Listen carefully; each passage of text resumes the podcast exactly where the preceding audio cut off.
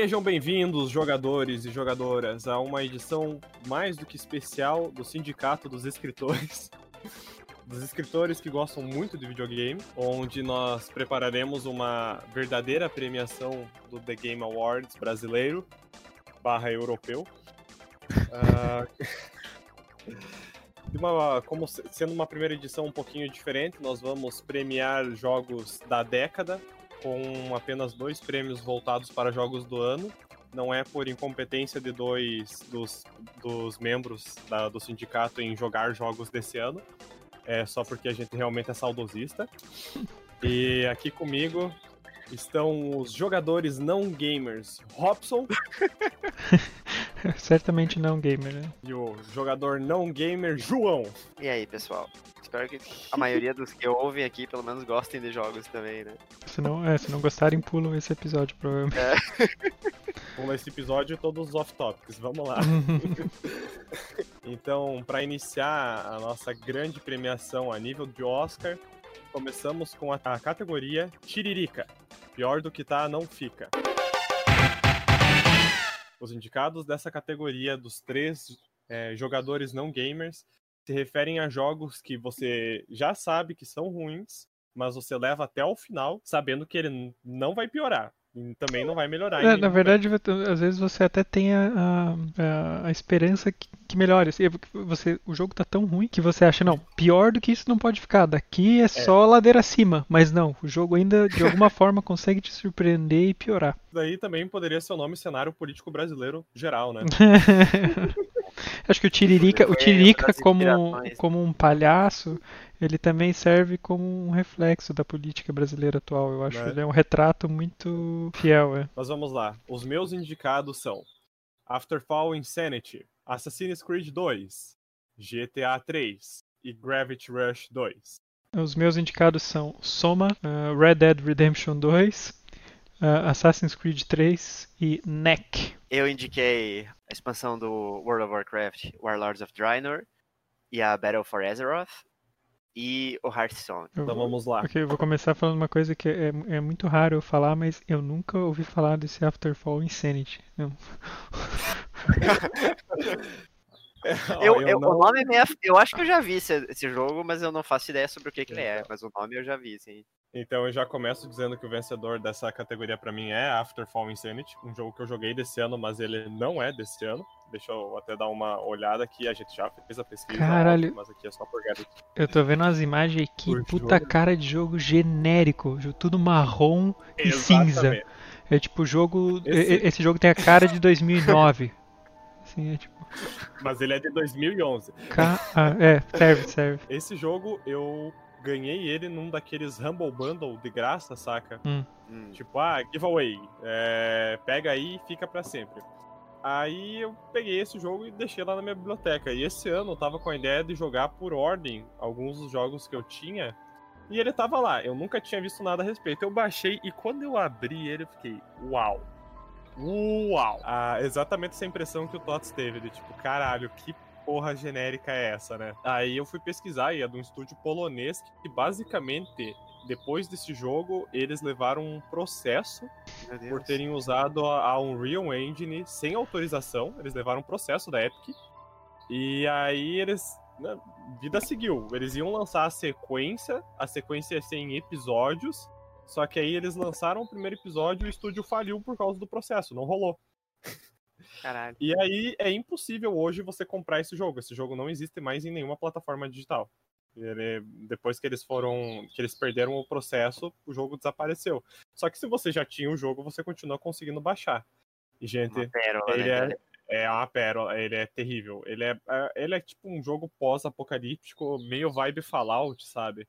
As uhum. pessoas moram no subsolo e elas, na verdade, elas não saem do subsolo porque elas pegam uma doença que elas ficam malucas, basicamente. Por isso que é Insanity. Uhum. E o teu personagem é um psicólogo que basicamente tá ficando loucão. E aí você sai matando todo mundo, basicamente. É, é horrível, é um jogo que, tipo, ele só piora, ele é todo clunk. Tanto que foi difícil para mim levar ele até o final, porque teve uma parte que eu fiquei preso e não, não existe muito o all-true desse jogo. Uhum. Então eu fiquei preso por um bom tempo. Ninguém conseguiu jogar até o fim. Ninguém E assim, é, realmente ele para mim é a consolidação desse pior do que tá não fica. Ele não é tão conhecido quanto os outros, mas assim, os outros eu pelo menos consegui levar até o final com alguma ponta de otimismo.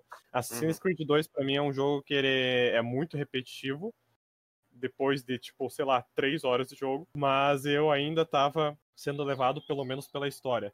GTA uhum. 3 também é a mesma coisa, eu tinha bastante nostalgia. E Gravity Rush 2, ele levou um pouco mais de tempo para mim para ficar ruim, de verdade, o jogo, assim. Então ele, ele não era ruim desde o início. O que, que consolida esse, esse título de pior do que tá não fica é esse jogo que, assim, é, é simplesmente uma pérola gigante. Bom, eu vou justificar aqui minha inclusão do Red Dead Redemption 2, que é um jogo que muita gente tem aí como quando saiu, tipo, ah, melhor jogo de todos os tempos, melhor melhor história de todos os tempos, tal. Ah, e, né, que ele sofreu do negócio que era uma hype muito grande quando foi sair. Cyberpunk. Mas é, é, é muito parecido com o Cyberpunk agora.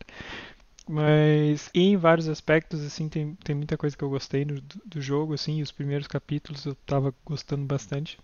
Questão de simulação do mundo, questão de história. Mas quando começou a chegar, tipo, no terceiro capítulo, começou a ter muito combate e, meio, e começaram a carregar a história. E teve uns dois capítulos ou três seguidos que foi só isso, assim, só tiroteio e o gameplay não é tão bom assim para tiro. E ele foi uhum. amargando o gosto assim na, na boca. E, você vai, eu, tipo, não acreditava que podia continuar piorando. Eu só, só imaginava, uma hora vai acabar esse, essa parte aqui uhum. que de tiro e vai voltar pro ritmo de antes do jogo. Mas não.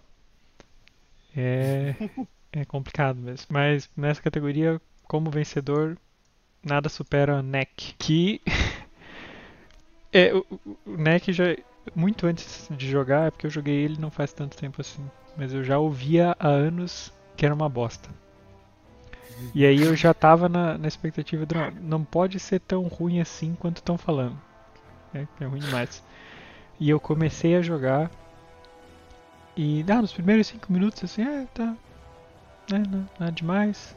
Mas daí vai piorando. E aí uma hora realmente você vê, não, é tão ruim quanto falavam mesmo. E vai piorando e o jogo não para de piorar. E eu, eu nem terminei, então não sei, eu acho que vai continuar piorando até no final. É, é bem ruim, pensei. Não, não jogue esse jogo. Não caiu nessa você, A pergunta é: você comprou ele em mídia física ou mídia digital? Não, eu não comprei, eu ganhei na PS Plus, eu acho, em algum momento. Ah, tá, tá, tá. Não foi o jogo que foi usado pra fazer propaganda no PS4? Acho que o Otávio tinha falado. Foi, logo que lançou era um dos que. Porque, por causa disso, né? Era muito. Como tinha muitos pedacinhos, muitos polígonos, né? Ah, era impossível Poder de processamento. É isso aí. E realmente ele tem vários polígonos, é isso que ele tem. Sim, muitas partículas, muitos polígonos. Uhum. Uh, o que eu ia fazer de comentário é que então para você o Red Dead Redemption 2 não teve a sua Redemption, né, cara? Não, cara. não teve. É porque o, uhum. até porque o final do jogo tem uma coisa que divide muitas pessoas também. Que... Eu até achei uhum. tão ruim, eu achei meio, meia boca assim, mas. Tem gente que acha bem tosco o final. Uhum. Ao contrário do primeiro, que tem um final genial. Ah, cara, Assassin's Creed 3, eu também eu joguei no PS3, além de tudo, a performance do jogo é uma bosta, o jogo é feio pra caralho. E ele eu achei interessante a princípio, por causa do personagem principal, achei que como ele era, como ele era um nativo americano, eu achei que ia ser, achei que era uma ideia legal, só que só que eles cagam assim, a história não não exploram isso. Não exploram direito e de forma geral, para mim acho que é talvez o pior Assassin's Creed, assim, em questão de, de gameplay, de história, eu achei muito ruim. Em todos os aspectos. Fico sentido que você me vendeu esse Assassin's Creed, cara. Ah, não, é. Imagine que eu eu comprei ele mais caro ainda. É uma versão edição especial, né? Com é o Steel Case. Steel. Case e é isso aí. E o Soma é só que é um eu, eu tinha ouvido falar muito bem, ah, jogo de horror e tal e e achei bem frustrante a parte do horror no jogo, bem, bem tosco, assim. Eu quase larguei o jogo na metade porque, porque tava achando bem, bem chato, assim. É, é o tipo de... Uhum. Usa aquelas... Usa as tropes de horror para ao invés de, de ser assustador, só deixar o gameplay chato. Tipo, ah, agora você vai caminhar super lentamente enquanto a tela, a imagem da tela é distorcida, você não consegue ver quase nada e, e vai balançando a câmera enquanto o monstro está atrás de você. E, tipo, tipo amnésia. Uh, não, a amnésia faz bem isso, na verdade. Essa é a diferença. Amnésia sim, sim, eu acho eu bom. Enfim, é... mas aí no final do jogo meio que se salvou, assim, que consegui... eu joguei até o final e, e tem uma, uma parte interessante ao menos. É. Ah, o meu vencedor, que na verdade é um perdedor, é o Warlords of Draenor, que foi eu joguei, eu jogo WoW desde 2008, quando eu comecei. E essa expansão foi a primeira que me fez tirar férias do jogo. Hum. ela foi lançada em Precisamos de uma nova. Ela foi, ela foi lançada em 2014, se eu bem me lembro. Cada expansão dura em média de dois anos. Mas o problema dela não foi no, logo no início do lançamento dela, não. Uh, ela teve um começo muito bom. Uh, a experiência de leveling do jogo era muito boa na época. O problema era o que, que você tinha para fazer no jogo. Uh, você ou raidava ou você não fazia nada, basicamente.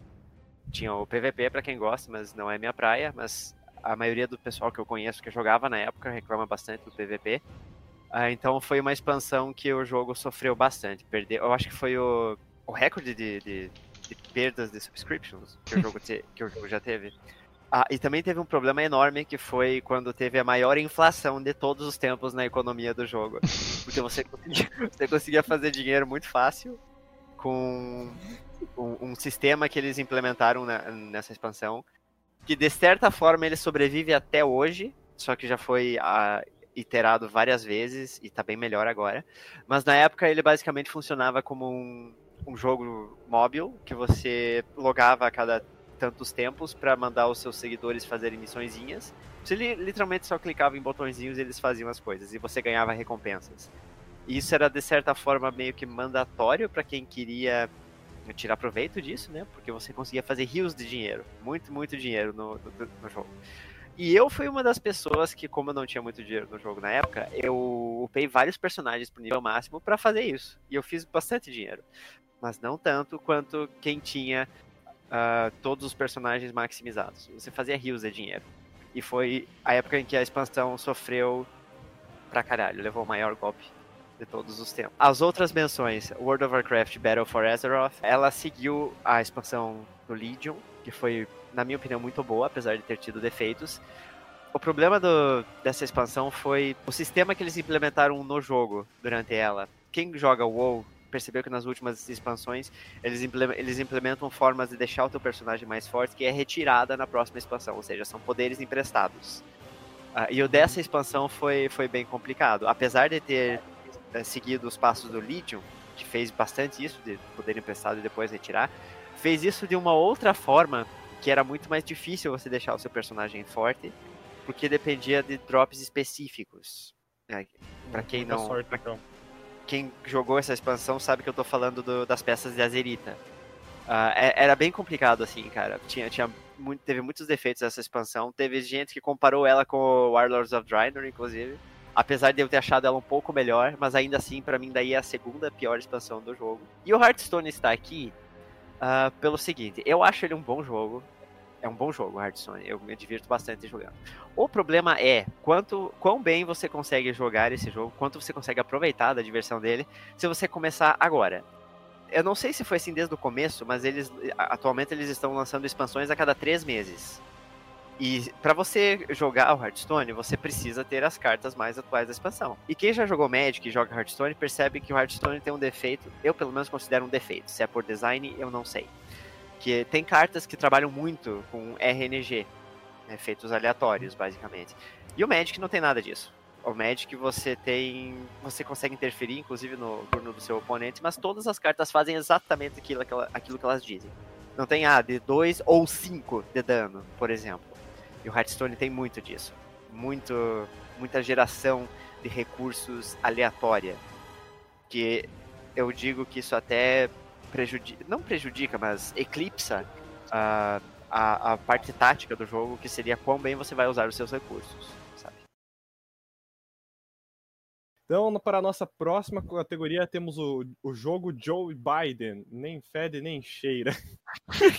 Aquele jogo que você joga e ele simplesmente existiu para você, tanto para você quanto no consenso geral, né? Os meus indicados para essa categoria são Air, Memories of Old, Deus Ex Go, Prince of Persia, o reboot de 2008, e Prince of Persia The Two Thrones, que é da primeira primeira saga de Prince of Persia. E para mim os indicados são The Outer Worlds, uh, Batman Arkham City e Ico, ou Ico, como, como cada um. Isso aqui é tipo tomato tomato, né? Cada um diz de um jeito. os meus indicados são Heroes of the Storm e Magica. E o vencedor do jogo Joe Biden da, dos meus indicados é Prince of Persia, o reboot de 2008. E não é por ele ser um jogo ruim, não. É um jogo que eu me diverti consideravelmente. Mas ele, como logo depois dele simplesmente não teve quase mais nada de Prince of Persia e eles cancelaram a nova trilogia que eles estavam fazendo, ele vira um jogo não nem fede nem cheira no contexto geral e sabendo que ele deixou um Cliff no final é, é triste. É triste Esse... ter, ter, essa informação. Esse não é o Sands of Time, né? O Sands of Time é mais velho. Não, não. Mais velho. Esse é o reboot de 2008, depois que eles acabaram a trilogia The Sands of Time. Hum. Ele tem um estilo artístico bem bonito, mas ele tem uma escolha de design que destruiu o jogo na época, que era a ideia de que não existe game over. Se você, assim? você joga um jogo, não existe game over no jogo. Você não tem como morrer. Se você você tá o jogo inteiro é o, é o único jogo que o jogo inteiro você é acompanhado de uma outra personagem, tipo a jornada inteira. E ela tipo usa magia, então tipo, ah, você caiu de um de um parkour. Você não volta no tempo, ela te salva. Basicamente, ah, tua vida tá baixa numa luta contra boss, ela vai lá e te dá heal. E isso é infinito, saca? Não... Que podre, cara. Pois é, tem uma escolha de design assim que prejudicou bastante a venda do jogo. Mas eu, eu assim, particularmente gosto do jogo. Ele tem alguns problemas. Ele, ele tem um problema de 2008 é, é, que o personagem é extremamente machista, tem algumas piadas bem escrotas assim nessa, nessa relação entre o protagonista e a personagem feminina. É bem um retrato da sua época, além dessa, dessa, dessa filosofia de não existir game over, né? Então, infelizmente não fede nem cheira. Os outros três indicados, eles são só jogos que para mim foram ok. Air Memories of Old é um jogo que eu consegui de graça, é um jogo indie, não é nem por ele ser ruim, ele simplesmente não não, não me deixou nenhuma impressão ao fim de, do jogo. Deus Ex Go, mesma ideia, jogo mobile, também peguei de graça que quando ficou e ele simplesmente não é ele é muito fácil, eu achei, sabe? Ele tem muitas opções, muitas dificuldades, porém ele nunca se aproveita disso. Acho que principalmente por ser um jogo mobile, ele, ele sofre dessa, dessa questão. E o Prince of Persia The Two Thrones é o encerramento da trilogia Sands of Time e é o menos marcante dos três jogos. Ele simplesmente não tem nada novo. Quando ele começa a apresentar coisas novas de verdade, tá muito perto do final para deixar alguma marca. Vou dizer que eu concordo com o Deus Ex Go. Também joguei e não lembro muito absolutamente né? nada. Lembro, lembro, lembro que era, ah, era ok, assim, dá pra passar o tempo. Pra mim, uh, o vencedor dessa categoria é o The Outer Worlds, que é um jogo que eu comecei. É do ano passado, né? Bem recente. E eu tava uhum uma Fallout expectativa alta para ele, é assim, é, do pessoal que criou os primeiros Fallouts e tal, e, e, os trailers eram legais. E o começo do jogo é muito bom, assim. Eu, eu, diria que, sei lá, as primeiras quatro horas do jogo, joguei, assim, tipo, muito na, na vibe, assim, pô, tá muito massa esse jogo e tal. Foi o jogo, inclusive, que me fez eu assinar o Game Pass, porque na época ele lançou no Game Pass, eu já tava pensando em assinar. Só que depois, e daí, tipo, ele tem os companheiros também, né? Tipo, Mass Effect, esses jogos assim, né? Que você vai arranjando outros personagens pro teu grupo. E os dois primeiros, que é um é uma mulher mecânica e outro é um. Mecânica no sentido da profissão, né? Não, não do corpo. e, e o segundo é um padre, que meio. O padre. Digamos assim, não, não é uma pessoa muito correta, assim, aquele padre. E eles são dois para, personagens para. muito, muito interessantes, assim. E isso me deixou também uma expectativa, assim, pô, todos os personagens que eu vou encontrar pro meu grupo vão ser, vão ser legais. E todos os outros são merda, assim, são tipo. to, todos os outros personagens entrariam na. São muito pra, pra, pra categoria Joe Biden, todos os outros personagens entram, assim, porque nenhum fede nem cheira. E aí depois dessa parte inicial do jogo, ele fica, fica chato, assim, os outros, parece que eles Estático. conseguiram fazer o, o, jogo dividido em planetas, assim, né, então, tipo, ah, o primeiro planeta é bem legal, e depois quando você vai para os outros, é, não sei se faltou tempo, se eles rusharam o jogo, o que, mas, mas se perdeu, assim. Acabei terminei o jogo assim na, na, inércia porque queria terminar, mas. Nossa, terminou ainda? Sim, sim. Também não, não é não é longo, também. Uhum. Pelo que eu vejo aqui é bem bonito o jogo. É, bonito é, sim. E Arkham City, achei que também tinha uma hype muito grande do jogo. E achei que ele perdeu o essencial que tinha do, do Asylum, que era o jogo ser fechado, assim num lugar relativamente pequeno. Então acho que é um jogo ok também, não, não foi grande coisa. E o Ico é. Uf, também tinha, tinha acho que essa expectativa porque era do, do, pessoal do Shadow of the Colossus, todo mundo fala super bem. E pô, o gameplay do jogo é bem ruim, assim, frustrante em alguns momentos. E é isso, assim, não tem nada que me impressionasse assim muito no jogo. Bem qualquer coisa.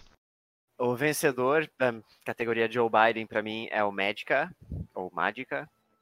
Uh, para quem não conhece, ele é um joguinho que você joga até em multiplayer com amigos, que você é um maguinho. Uh, e você consegue misturar vários elementos para fazer certos tipos de magia. E cada magia, dependendo do elemento que você combinar, faz uma coisa. E o teu objetivo é sair pelo cenário explorando. Explorando, uh, você sai, se não me engano, numa escola de magia. Você tem que uhum. sair dali, porque se eu não me engano, o teu professor, não lembro se ele é um professor, porque faz tanto tempo que eu joguei, mas o seu professor é um vampiro. Uh, isso foi, inclusive, uhum. um dos pontos bem altos do jogo, é que é bem engraçadinho o diálogo até sobre isso. Mas o gameplay, é pra mim, na minha opinião, deixa muito a desejar, porque a, a, o, o, combate dele, as mecânicas, quando você executa as magias, é um pouco clunky, assim, é bem esquisito, é bastante frustrante, eu achei, sabe? E eu fiquei muito, muito decepcionado, porque eu já joguei um jogo bem parecido com isso, que você mistura elementos para fazer magias, como um mapa custom no Warcraft 3. Uh, ah, não me lembro agora, mas acho que era Warlock Wars, alguma coisa assim. Que era um free-for-all battle, battle royale uh, de sobrevivência. E o Magic me lembrou muito isso, então achei que seria mais ou menos naquela vibe. Mas o, o, os controles desse jogo eu achei muito, muito frustrantes e tiraram quase toda a alegria que eu senti pela temática do jogo, que é uma temática que me interessa muito. Isso de, de magia, com, com uh, vários poderes potenciais que você, que você vai descobrindo. Então, Não podia ele, concordar mais.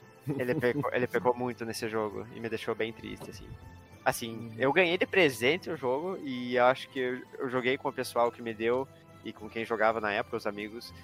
Acho que só umas duas horas e, e deu. Tipo, jogamos aquele dia e foi isso, sabe? Ninguém nunca mais tocou no jogo. Outro jogo indicado foi Heroes of the Storm, que apesar de ser um MOBA, que é uma categoria que eu gosto muito, ele tem dois grandes defeitos, na minha opinião, que são, um, todo mapa que você joga tem um gimmick para você ganhar a partida, basicamente. Tem um, um, evento lá que você faz e você, por exemplo, lá, ganha ajuda de um gigante que controlado pela, uh, pela inteligência do jogo que joga para você. Eu, eu odeio isso. Eu, não é o elemento de MOBA que eu gosto.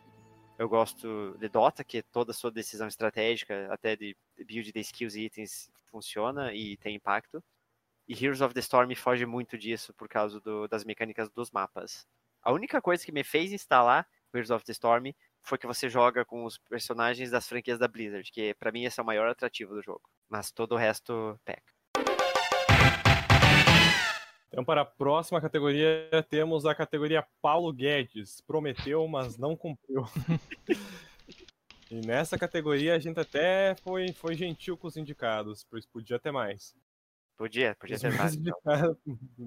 Os meus indicados para a categoria Paulo Guedes são Metal Gear Solid 4, Mortal Kombat X, Little Big Planet 3 e Batman Arkham Knight. Olha aí o Batman aparecendo de novo. Minha, a, né, a, a, minhas categorias que vai, vai, ter pelo menos dois que vai fazer pessoas gritarem aqui. Não necessariamente aqui no, no, no podcast, na gravação, mas antes. Os indicados são uh, Rhyme, Binary Domain, Remember Me, Day of the Tentacle e Undertale. Ai! Oh! Os meus indicados são a expansão Battle for Azeroth do WoW, Warcraft 3 Reforged, Warcraft 3 é ótimo, Warcraft 3 Reforged e Diablo 3. Diablo 3? Isso é normal, cara. Tipo os programadores falando é, C++, o C Sharp. C Sharp é ótimo. tá certo, tá ótimo. O vencedor da categoria Paulo Guedes, para mim, foi Metal Gear Solid 4. É apoiado. Eu não vou, nem, vou, nem vou me estender muito, porque não merece. E, e isso me dói dizer isso. Mas é, é realmente, você sai do melhor Metal Gear já feito para jogar o jogo mais genérico, mais bagunçado e mais triste e, possível. E ele é mais um. A gente devia ter criado uma categoria de jogo marrom cinza. Que é que ele. Esse é um forte concorrente, o jogo mais marrom e cinza. pro ano que vem essa, jogo marrom cinza. É, realmente ele só tem duas cores. É terrível. E os controles também dele não são muito agradáveis de se acostumar, tipo, comparado com os outros, eu achei. Assim, todo o departamento que ele era muito bom, ele acabou sendo muito ruim. Tem uma parte do jogo que é excelente, assim, que você tá jogando aquilo e é Metal Gear, e é puramente por nostalgia. Uhum. Os outros indicados, eles são, tipo, mais. tinha alguma expectativa e acabou não cumprido. Não são necessariamente jogos ruins. Mortal Kombat X simplesmente não foi tão bom quanto o antecessor. Eu, eu gosto de Mortal Kombat, sim, mas, tipo, o 9 criou uma campanha tão boa que eu fui com uma expectativa muito errada pra campanha do 10, porque ela é terrível. Ela é uma merda, de verdade, ela tipo, é horrível mesmo. E o jogo também, quando eu joguei na época, tava todo bugado, tava todo zoado, então não, não tive uma experiência muito divertida. Planet 3, mesma coisa, o segundo jogo é excelente, é muito divertido, e o 3 simplesmente não tem nada disso. Então, uns anos depois eu descobri que não é o mesmo estúdio que fez, então talvez Nossa. isso tenha ah, influenciado. o jogo foi. O jogo, tipo, esteticamente ele é idêntico aos outros mas eu vi que ele foi um jogo que foi muito, foi ruchado, tava cheio de bugs, e tipo, em duas horas você termina o jogo, é, e ele não te deixa gosto nenhum no final, a não ser tipo, ué, o que aconteceu aqui, né? Batman Arkham Knight, eu gosto, acho bonito, bugado pra caralho no PC, performance cagada, e a história é ok, não é a mais interessante dos três jogos, mas também não é a pior. A, a questão de, tipo, o primeiro jogo era super criativo com, com os boss, principalmente, sabe? Era a parte mais interessante para mim. Tipo, toda boss fight tinha alguma coisa diferente do gameplay padrão, e era ou visualmente ou mecanicamente interessante. O segundo jogo tinha algumas dessas, era um pouquinho mais genérico, e o terceiro simplesmente não tem nada disso. Então, acho que tipo, foi um jogo que realmente prometeu, mas não cumpriu, mas não tanto quanto o Metal Gear Solid 4. Para mim, o vencedor dessa categoria é o Undertale. Por... Pra mim é tipo o Matrix dos jogos, assim, que é... foi, tanto, foi tanto hype, cara, nesse jogo. Como é que tirou fotos da Cal? Como é que tira? Ah, cara, e, e, e, às vezes me, irrita até mais porque eu acho que as pessoas são, tipo, muito, muito fã desse jogo, como se fosse o melhor jogo do mundo, assim. E eu simplesmente não consigo. Não consigo. Não, não, bate, não bate pra mim, assim. Eu, tipo, tem coisas interessantes no jogo, assim, tem, mas o humor do jogo eu acho que é. é eu acho que é, é, é coisa de jovem. acho que eu não. Esse, esse jogo foi quando eu percebi que eu, que eu sou mais velho. Eu acho que não funciona pra mim o humor desse jogo. E, tipo, eu acho interessante, por exemplo, a parte de não ter do combate, né? De tu não necessariamente lutar com os bichos. Interessante, porém acho que no gameplay acho chato. Não gosto dos personagens, não gosto do, da história. Não, Vou me de comentários. E outro que quase que bate na trave é o Day of the Tentacle também, que, que pare, parecia para mim bem legal. Eu gosto desse, desse tipo de jogo, esses adventure game antigos assim. Mas também achei bem frustrante, assim, achei que que a história não foi não foi legal, que uh, meio zoado todos eles são, né? Assim, em questão de história, esses adventure game, mas mas o Day of the Tentacle eu tinha muita expectativa, assim, de tanto que falavam. Até porque esse é outro que falam que, tipo, ah, um dos melhores de todos os tempos, assim, todo mundo adora. E não, não, não bateu. E os outros são mais. O Remember Me era mais expectativa minha mesmo. E... Eu ia falar bastante desse jogo, mas nunca joguei. É. Não, nem perca muito tempo. e o, o Rhyme, acho que foi meio que um caso de todo mundo, todo mundo esperava bastante desse jogo. E no final das contas não, não viveu isso. E o Binary Domain é um que eu não consegui compreender porque as pessoas gostam também. Que todo mundo fala que é bem legal o jogo e E eu não consegui. Esse é outro jogo que você falou que ia causar comoção de estar na lista? Não, é o David the Tentacle que. Ah, tá. É, o David the Tentacle é tipo. Ele é da LucasFilm, né? LucasArts. LucasArts, assim, né? E ele, tipo, tem esse negócio desses Adventure Game que eles chamam de lógica de Adventure Game, né? Que, que os puzzles não fazem sentido. Você tem ah, que. Sim. Então. Ele é um point and click também? É. Ele é um point and click. E no, no Day of the Tentacle eu achei muito, muito pior esse problema do que no, nos outros jogos e, tipo, não consegui ir longe sem um, uma, um walkthrough, assim. E daí isso já, Esse... já caga. Ter que usar o walkthrough hum. estraga a experiência já. Cara, o meu vencedor da categoria Paulo Guedes foi o Diablo 3. Uh, mas com a seguinte ressalva: o Diablo 3, no seu lançamento, ouso dizer que foi o jogo mais hypado de todos os tempos, pelo menos durante a, enquanto estou vivo. Uh, chegou a, acredito, passar toda essa hype que o Cyberpunk está tendo. Uh, foi, foi o jogo mais aguardado da década e quem jogou e quem acompanhou a Blizzard sabe disso. Ele havia sido anunciado há, há muito tempo. Eu lembro de ter visto trailers de, do Alpha, do Beta, sei lá em que estado que estava no jogo, numa BlizzCon de 2008. Uh, e quando ele finalmente foi lançado, ele estava substancialmente diferente do que havia sido prometido. Ele não estava ruim, por ser, por assim dizer, mas ele estava, ele parecia incompleto, sabe? Ele parecia não balanceado, ele não parecia que tinha sido propriamente testado, porque havia muita, muitas falhas no jogo. O erro 17, uh, né? Ele não estava mesmo. uh, tanto que, claro que isso não, não não é não faz parte do jogo, mas sim da preparação da Blizzard para atender a demanda durante o lançamento. Mas os servidores não estavam uh, suportando toda a quantidade de jogadores tentando logar, então a primeira semana do jogo foi bem difícil, havia muito disconnect, uh, se é que você conseguia se conectar, estava uh, tava bem difícil. E um grande problema do jogo que foi muito, muito criticado, que depois foi resolvido, foi a itemização uh, dos itens uhum. do, de equipamento. E o Real Money Action House, né? E a Real Money Isso. Action House, que, que, Ah, eu nem lembrava disso, cara, pra falar a verdade. Isso, nossa, foi deu alta mais polêmica. Foi tão breve a existência disso, mas eu já é, chego lá. É o jeito de zerar, de zerar o jogo, inclusive. Sim, tinha, tinha isso. Uh, pra quem não tá sabendo, no, durante o... Quando ele foi lançado, o Diablo tinha um sistema de leilão de itens que você uh, podia vender para os outros jogadores. Uh, e você tinha a escolha de vender por ouro no jogo ou por dinheiro de verdade. Eu não sei quanto tempo durou essa auction house, acho que alguns meses, mas tinha gente fazendo uma grana. Uh, eu fiz 100 dólares, se eu bem me lembro. Eu, com isso eu, eu, financei. Não sei se foi 100 dólares. Não, foi menos, foi menos de 100 dólares. O burguês não podia dólares. se safar, não podia deixar passar, né? Isso é empreendedor, cara. Ei! Empreendedor. Com, com esse dinheiro eu lembro que eu comprei Guild Wars 2 com o dinheiro que eu fiz do bem Diablo aplicado, 3. Bem aplicado. Mas o, o, problema da itemização era que você dropava itens de mago para você, por exemplo, e tinha força nele, tinha destreza, tinha coisa que você simplesmente não ia usar no, no seu personagem.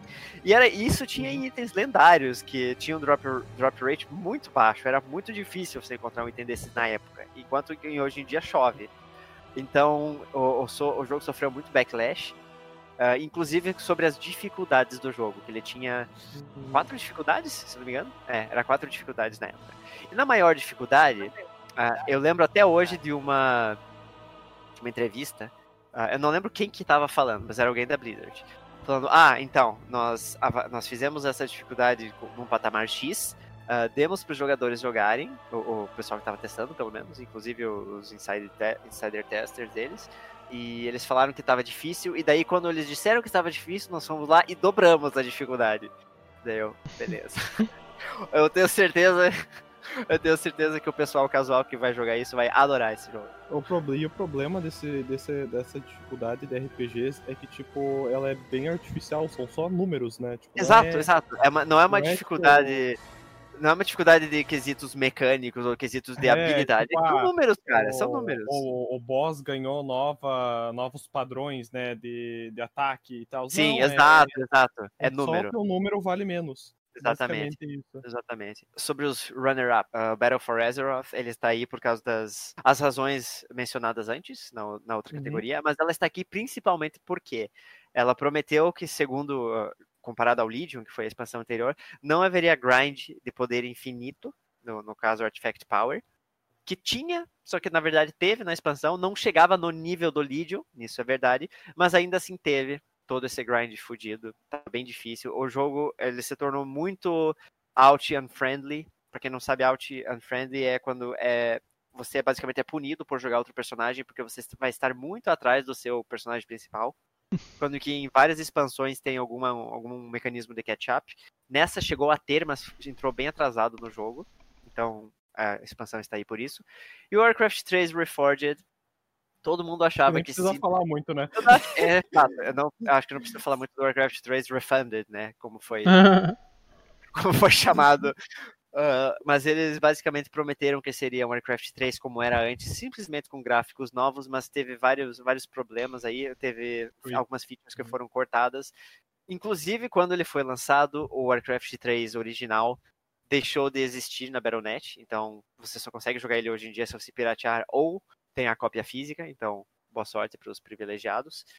E foi assim, uma... eu não cheguei a comprar o jogo, eu tinha pensado em comprar para jogar a expansão toda de novo, porque eu gosto muito da história do Warcraft 3, mas ainda não cheguei a fazer isso, quem sabe um dia, e é isso. Foi uma, uma decepção. E... Eu achei que eu poderia reviver os dias da Battle.net com todos os, os custom maps, que eram muito legais, mas parece que não, não vingou, não.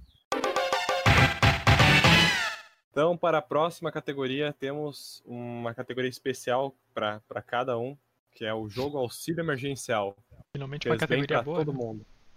É, agora começa categoria a, boa. Daqui pra frente é só ladeira acima, até que, até que cai de novo. Os meus indicados do jogo auxílio emergencial são Phoenix Wright Trials and Tribulations, ou só o terceiro Phoenix Wright, The Last Guardian, Hades e Overcooked.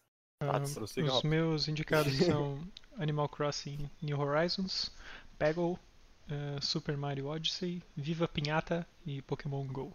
Os meus indicados são Little Big Adventure, Twins Odyssey, Portal, Portal 2, Nino Kuni e The Curse of Monkey Island. Então, o vencedor da categoria Jogo Auxílio Emergencial dos meus indicados é Phoenix Wright Trials and Tribulations. Principalmente por ter sido um jogo que eu finalizei esse ano, num período que tanto estava com a cabeça fodida por causa da pandemia quanto do, do TCC. Então foi um jogo, foi o último jogo que eu zerei antes de terminar meu TCC. Foi o jogo que eu cheguei e falei depois desse basta até acabar. E ele cumpriu com todas as expectativas, superou, inclusive. E ao invés de ser aquele tipo de jogo que te deixa um gosto amargo e aí você, porra, né, seria o último jogo que eu ia jogar antes de terminar o meu, o meu maior trabalho do curso. Não, foi um jogo que deixou, que me deixou satisfeito, completo e me ajudou a, a levar o, os pró as próximas semanas, né, com, com mais tranquilidade. Seria isso. Eu não gosto, eu não, não vou falar muito dele porque ele é o fim de uma trilogia e eu recomendo a todo mundo que gosta de ler bastante, porque é mais isso que você faz do que jogar de fato no, no Phoenix Wright. O, jogo, o jogo é, é história, né? A história do jogo que é, é história, história, é. Assim, é surpreendente. E se você não gosta muito do jogo, tem um anime que também é de uma altíssima qualidade. Os outros foram jogos que foram bons, mas em outros momentos, então hoje eles já não têm o, o, o mesmo impacto, com, com exceção de um. The Last Guardian foi um dos primeiros jogos de PS4 que eu finalizei, e então.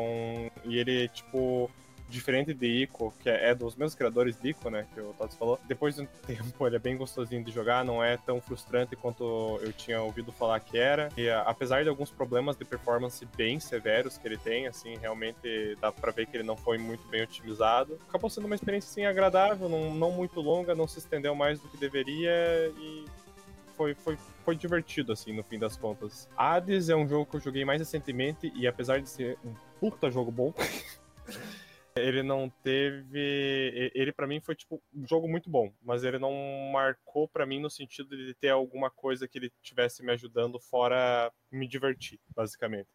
Não teve uma situação externa como no caso de Phoenix Wright. E Overcooked foi um jogo que eu joguei com a minha namorada e nós dois se divertimos bastante. A gente basicamente é um ótimo jogo para jogar em, com, com outra pessoa, porque tanto primeiro você só pode jogar com dois jogadores e é simplesmente uma, uma experiência muito divertida, assim. É, ele é, faz bem para as duas pessoas que estão jogando. Principalmente quanto mais bom você fica no jogo, óbvio, né? Pra mim, O vencedor é Pokémon GO.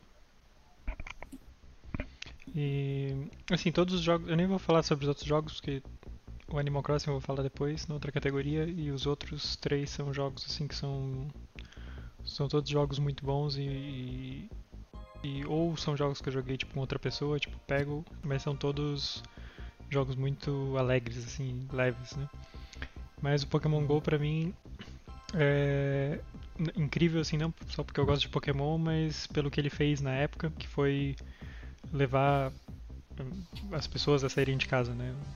E caminharem pela cidade, descobrirem a, a cidade, se reunirem, é, caçar pokémons e acho que o mais perto que chega de quando eu era criança, né? Eu sempre ficava querendo assim, ah, se eu pudesse, eu queria morar no mundo Pokémon, né? Eu ia ter que caçar Pokémon.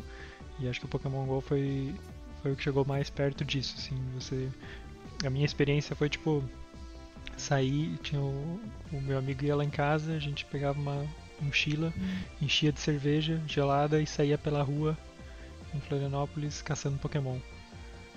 De noite, assim, né? Era muito divertido, assim, e, e, e não só isso, como tinha todo mundo tava jogando, assim, foi algo incrível. Tu saía pela rua, todo lugar tinha gente jogando Pokémon, assim, daí às vezes alguém gritava assim, ah, encontrei aqui um, sei lá, um Vaporeon, o quê? Todo mundo corria lá pra, tentar pegar também. E eu acho que uma, como experiência social, assim, incrível. Além de. E, tipo, o jogo sim, o jogo não tinha nada de super incrível, tinha problemas, mas era. Era um jogo.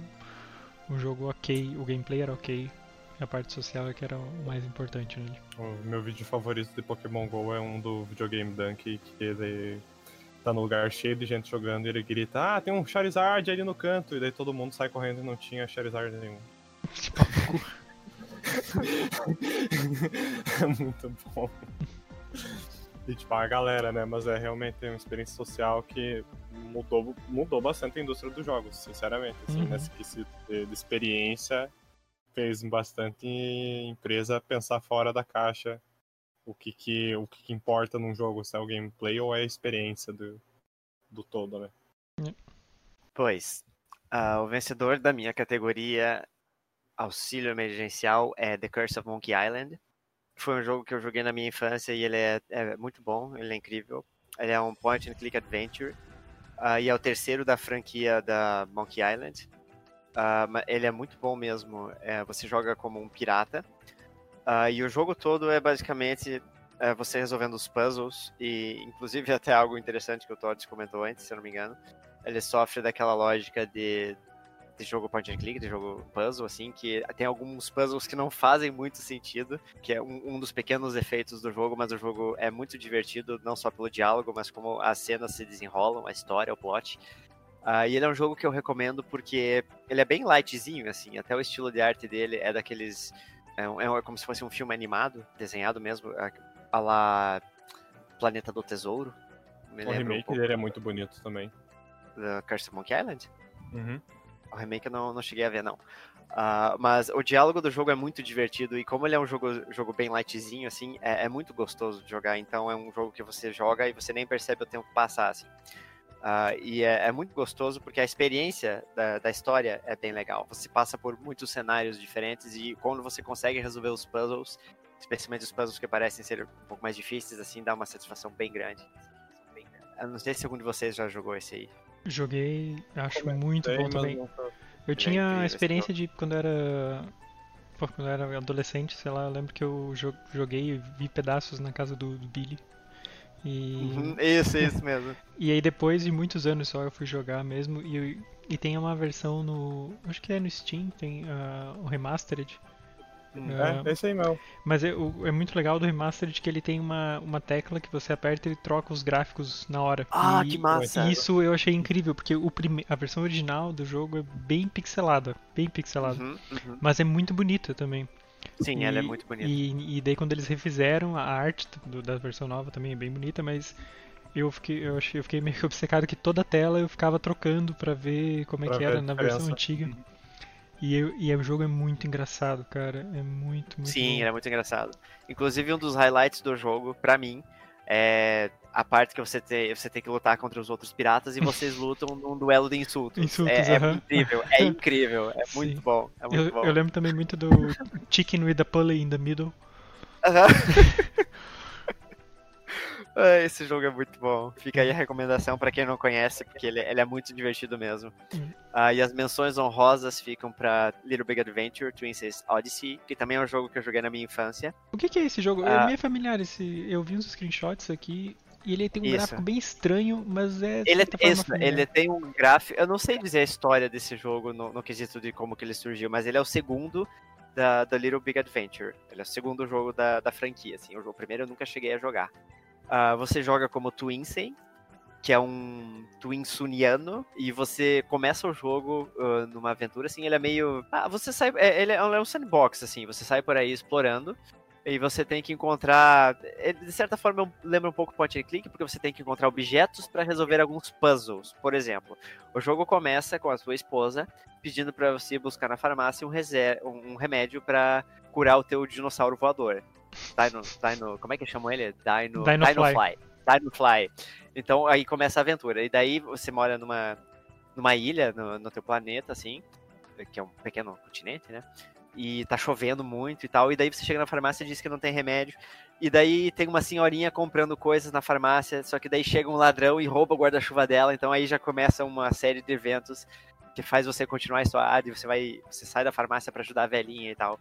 E é, é, bem legal o jogo, é muito, muito divertido. É, ele só tem um defeito que os controles dele são um pouquinho chatos.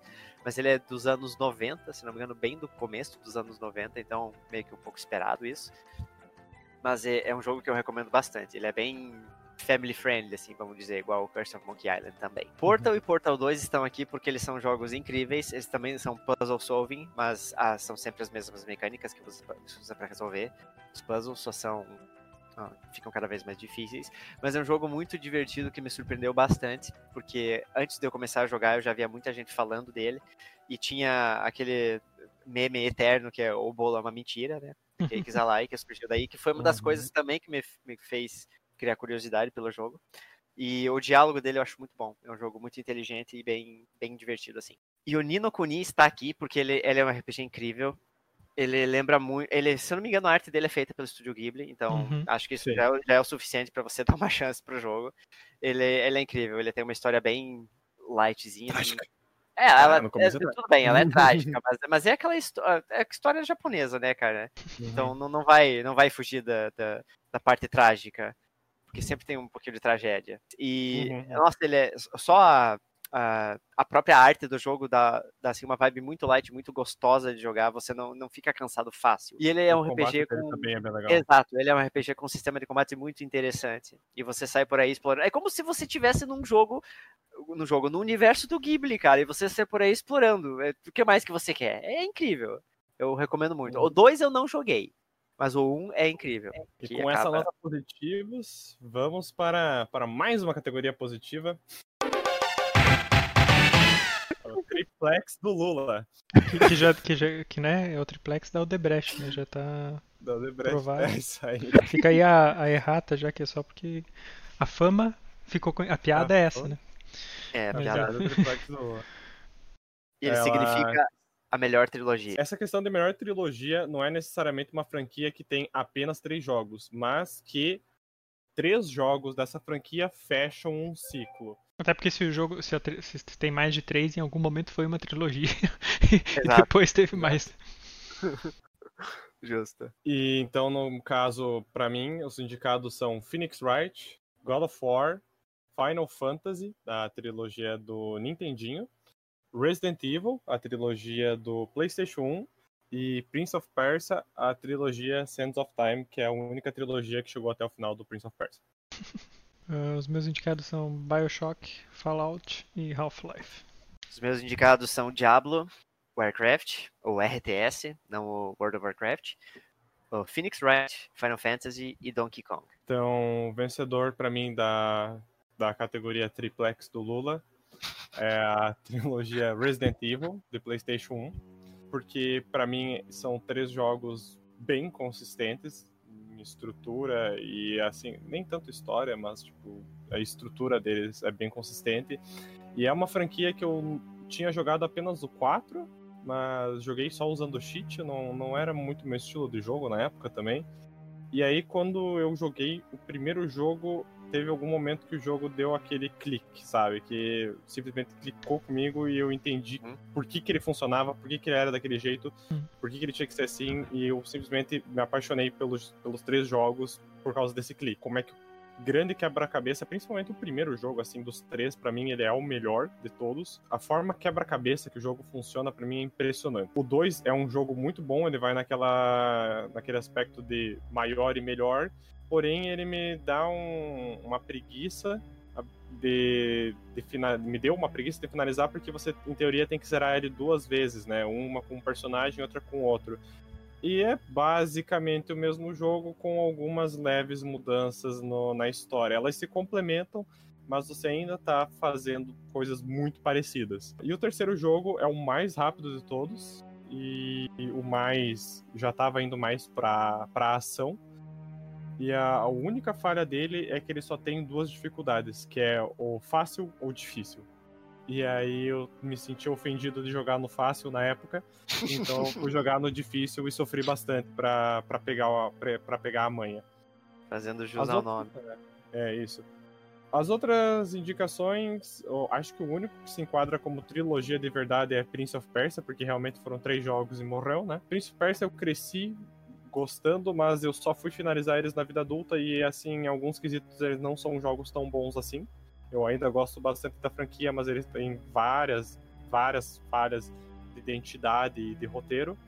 Final Fantasy NES, se não fosse pelo segundo jogo, ganhava essa categoria, porque o segundo jogo é simplesmente terrível, é detestável e foi uma das piores experiências de RPG da minha vida, de verdade. Mas o primeiro e o terceiro jogo foram bem divertidos, principalmente o terceiro. God of War é uma trilogia que ela é tão boa que é decepcionante o quão ruim o terceiro jogo é.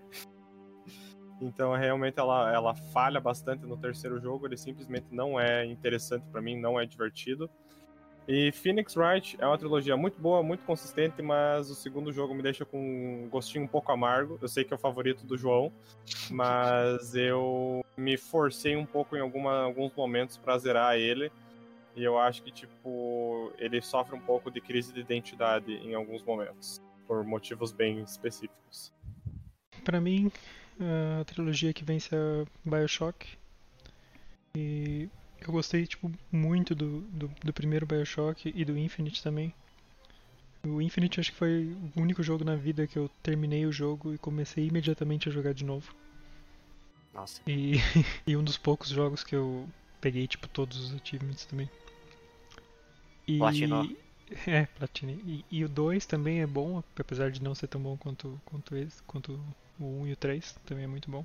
E os outros dois, Fallout, é uma franquia que eu gosto bastante, mas não cheguei, é difícil. Eu coloquei como, como trilogia aqui, apesar de ter mais que uma trilogia, não sei quais eu definiria como a trilogia de fato. E o Half-Life foi meio wishful thinking, porque o 3 nunca saiu. Né? E se tivesse saído, provavelmente teria ganho aqui a categoria, porque para mim Half-Life 1 e 2 então, são top melhores jogos de todos os tempos. Daria para fazer uma trilogia só do, dos episódios. Do Half-Life 2, episódio 1, Half-Life 2, episódio 2, e Half-Life 2, episódio 3, que também nunca saiu. Então é isso aí. Acabou sobrando é. pro Bioshock. Porque tem muita, tem muita trilogia que eu, quando eu fui pensar na, nos indicados aqui para essa categoria, descobri que eu joguei. Faltou um jogo da categoria para jogar, da, trilogia para jogar ou algo assim. E aí acabou não ficando de fora dessa indicado. Uhum. Ah, o vencedor, para mim, da categoria de trilogia é o Donkey Kong. Uh, especialmente, é, estou me referindo aos três títulos do Super Nintendo, na verdade, que são jogos que eu joguei bastante. O meu favorito deles, eu não tenho certeza de dizer se é o 2 ou o 3, porque os dois são muito bons, mas eu joguei o 3 mais do que o 2. E ele é uma franquia que eu acho muito gostosa de jogar, ele é um platformer bem consistente, e uma das razões dele ter ganhado aqui uh, entre as outras trilogias é por causa da evolução do jogo de um título para o outro. O primeiro é um jogo bem simples, você basicamente só precisa terminar as fases e, e, chegar até o fim do jogo e matar o boss. O que você coleta basicamente só te ajuda uh, no caminho, você ganha bananas para comprar vida e ganha moedas para comprar dicas sobre os cenários. E os bônus que existem no, no, nas fases são também só para dar banana ou vida, o que não tem nenhum problema. Uh, e quando o jogo lançou o segundo título, ele expandiu tanto isso que ele, ele colocou lugares secretos nas fases para pegar bônus, e os bônus davam moedas especiais que deixavam você acessar fases especiais e eventualmente acessar o final especial do jogo. Então foi muito legal. Uh, adicionou uma camada de dificuldade também bem, bem grande no jogo, porque tinha coisas muito bem escondidas. Uh, e, e, mudou um pouco o gameplay por causa que alterou também o, os personagens que você joga, né? Quando a Dixie entrou no jogo, você podia flutuar um pouco uh, no cenário, que já fazia você poder acessar regiões mais longe da fase. Então é uma coisa bem, uh, bem legal. E no terceiro jogo, uh, ele seguiu bem a fórmula do 2, mas ele adicionou ainda mais algumas coisas. e itens que você coletava para resolver alguns puzzles, salvar passarinhos, você ainda tinha os bônus para pegar moedas especiais, então foi ainda mais uma camada que foi adicionada no jogo. Uh, nesse, nesse aspecto, eu considero ele mais uh, evoluído e mais completo do que o 2, apesar do 2 ser fantástico. E ele é um jogo que ele tem uma dificuldade assim bem considerável, pelo menos para quando você é uma criança, né? Ele ele não chega a ter aquele nível de dificuldade Nintendo, que era muito famosa no Nintendo original, no NES, mas ele tem uma curva de dificuldade bem, bem razoável, eu acho isso, é, eu acho isso bom. Eu acho isso bom porque se você não tá sendo. É, ele é um platform, né? Ele, ele, o tipo de jogo platform para mim é para desafiar você, é para ser, é pra ser um desafio para quem tá jogando. E a história dele também é bem legal. A trilha sonora é impecável. Os três têm trilhas sonoras muito boas. A, a minha favorita é do 2, mas o 3 também tem uma trilha sonora incrível. E o 1 um tem, tem músicas muito memoráveis. Então é uma franquia assim que eu aconselho a qualquer um jogar, quem, quem não jogou. Apesar dela ser bem datada, porque é do Super Nintendo, mas é, é um jogo bem incrível, assim. A Final Fantasy está aí por inúmeros títulos, na verdade. Os meus favoritos são o Tactics, o 9, o 10 e o 10-2. É um RPG que eu adoro o sistema de combate da maioria dos Final Fantasies uh, e eu gosto muito da história. E como foi um jogo muito importante para me ajudar a aprender inglês quando eu era criança, ele tem um lugar bem, bem especial na minha infância, assim. Então está aí por isso, além de ser um jogo fantástico. Phoenix Wright também está uh, mencionado por todas as razões que o Otávio falou. Eu gosto muito de jogos focados em história.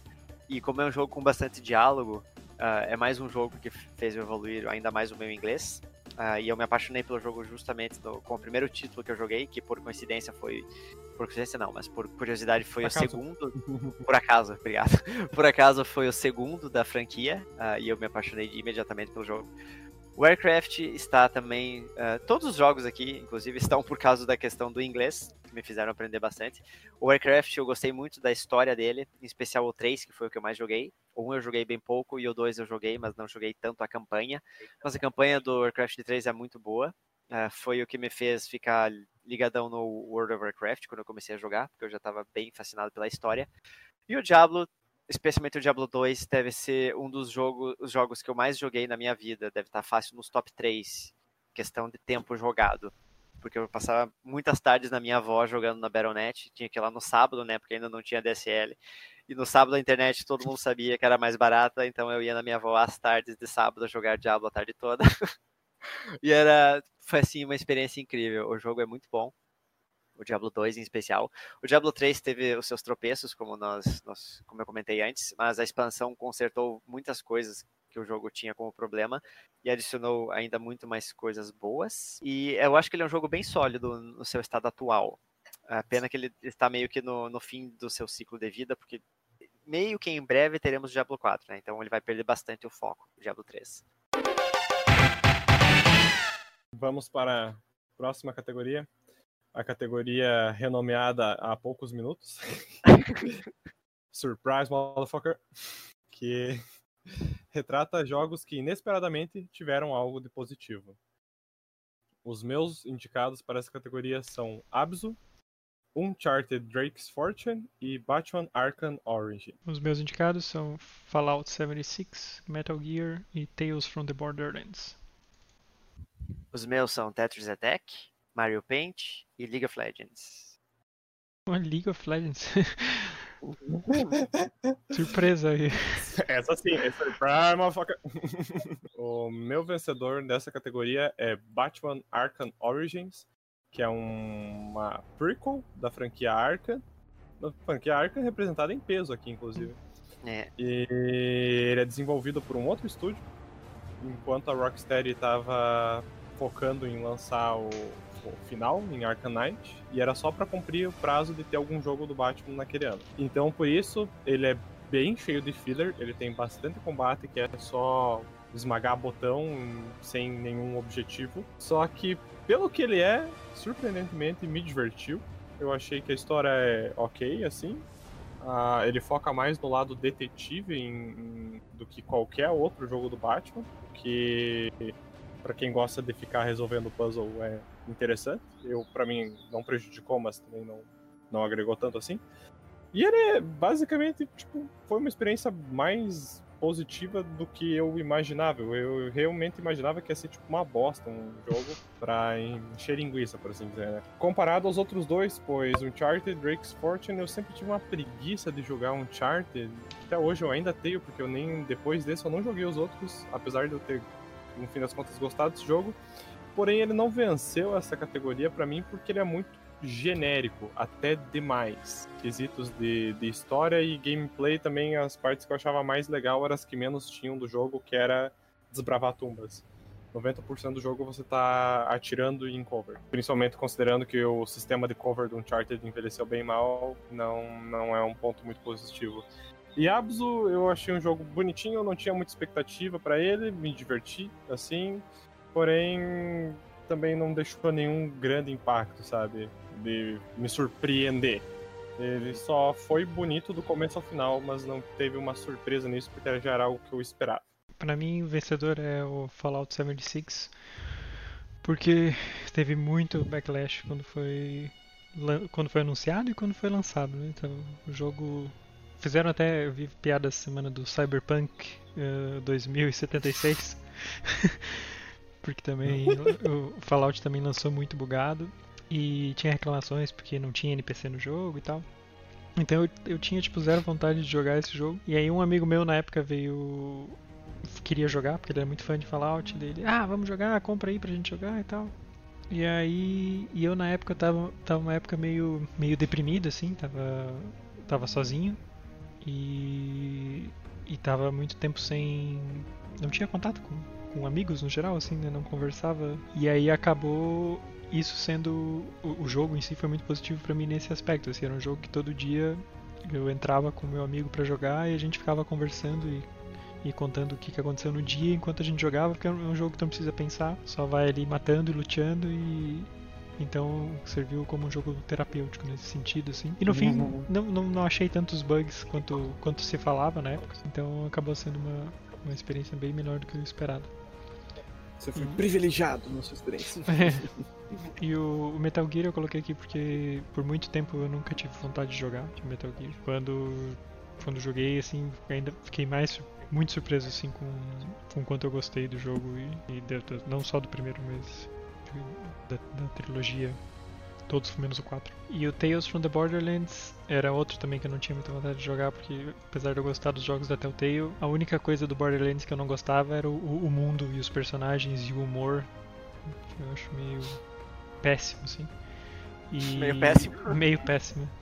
E, e, as pessoas falavam muito bem do jogo, eu acabei decidindo dar uma chance e acabei gostando. É muito, muito bem escrito, assim. É desses jogos da Telltale não é o melhor, mas é no geral tem uma qualidade muito boa. Assim.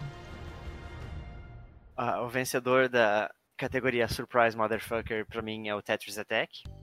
Uh, que ele é um jogo de Tetris, como está no título, e uma das coisas que me fez, que me surpreendeu muito nesse jogo, uh, foi o dia que eu dei a chance para ele, porque eu joguei ele pela primeira vez quando eu aluguei ele da locadora, ah, eu nem sei o que, que me fez alugar o jogo. Eu acho que provavelmente os títulos que eu queria já estavam locados. E eu vi ali, ah, tem o Yoshi, tem a coisa do Mario. V vamos levar então. Uh, mas eu acho que eu provavelmente peguei a caixinha da, do jogo e olhar atrás, e atrás tinha fotos do Yoshi e, e dos personagens do Mario. Então me, fez, me fizeram levar o jogo. E apesar de ele ser um jogo bem simples, ele é um jogo muito, muito viciante para quem gosta de, de Tetris, porque ele é um Tetris PVP, basicamente ele tem o single player, que é você resolver alguns puzzles e tudo mais, e quanto tempo você consegue ficar destruindo as peças, mas o PVP dele é muito incrível. Você joga com o oponente e as peças, em vez de irem caindo, elas vão subindo, na verdade. Aí você precisa fechar trios ou mais de peças. E quando você, você fecha quatro ou mais peças, você joga um bloco de, de pedra pro seu oponente. Ou seja, se ele atingir o topo, ele perde. E isso é, é, um jogo de vai e vem muito legal, porque você também consegue destruir as pedras que o oponente joga para você e você transforma em peças e você consegue fazendo combos e mandando pedras cada vez maiores. Então é um jogo de reflexo muito, muito ágil, assim. Me surpreendeu bastante. Eu me lembro até hoje do dia que eu joguei a, a campanha dele, o single player, que eu joguei, fui jogando nas dificuldades no, uh, em ordem, né? O fácil, o médio, o normal, no caso, daí o difícil, e daí tem o super difícil, que era um secreto, que eu só desbloqueei quando eu terminei o difícil. Eu falei, meu Deus, tem mais uma dificuldade. Eu fui lá e penei, penei, peleei, peleei pra terminar. E o dia que eu finalmente terminei, você derrota o Bowser como último boss, e é muito, muito, muito gratificante, assim. Eu fiquei viciadão no jogo. E até hoje eu jogo contra, contra o, o, computador, assim, né? Coloco na maior dificuldade de jogo, porque eu me divirto muito nesse jogo. É um jogo que me relaxa bastante. Inclusive, quando eu tô esperando alguma coisa em algum outro jogo, ou tenho que ficar no PC esperando alguma coisa, eu abro ali o emulador e jogo algumas partidas para passar o tempo, porque é, é, meio terapêutico até para mim esse jogo. Uhum. Uh, e o Mario Paint está aí, um jogo que você brinca um pouquinho de arte com temáticas do Mario. Eu falei, tá, como é que alguém consegue se divertir nesse jogo? Uh, eu, eu consigo. uh, tinha, muitas coisas pra fazer nesse jogo. Você podia fazer pintura como se fosse o paint mesmo. Fazer. Tinha aquele negócio para mexer nas músicas, que provavelmente é a minha parte favorita do jogo. Enfim, ele tem bastante coisinhas para você fazer, vários minigames. Ele não é nem um jogo muito memorável, mas você consegue passar um, um, bom tempo nele brincando e descobrindo a, as features dele. Então é algo bem inesperado para mim num jogo assim de arte, eu diria. League of Legends. League of Legends está aí porque o meu jogo MOBA favorito sempre será Dota, que eu cresci com Dota e jogo há vários, vários, vários anos. E quando eu comecei a jogar League of Legends, ou pelo menos quando eu joguei a primeira vez, o jogo ainda estava em beta.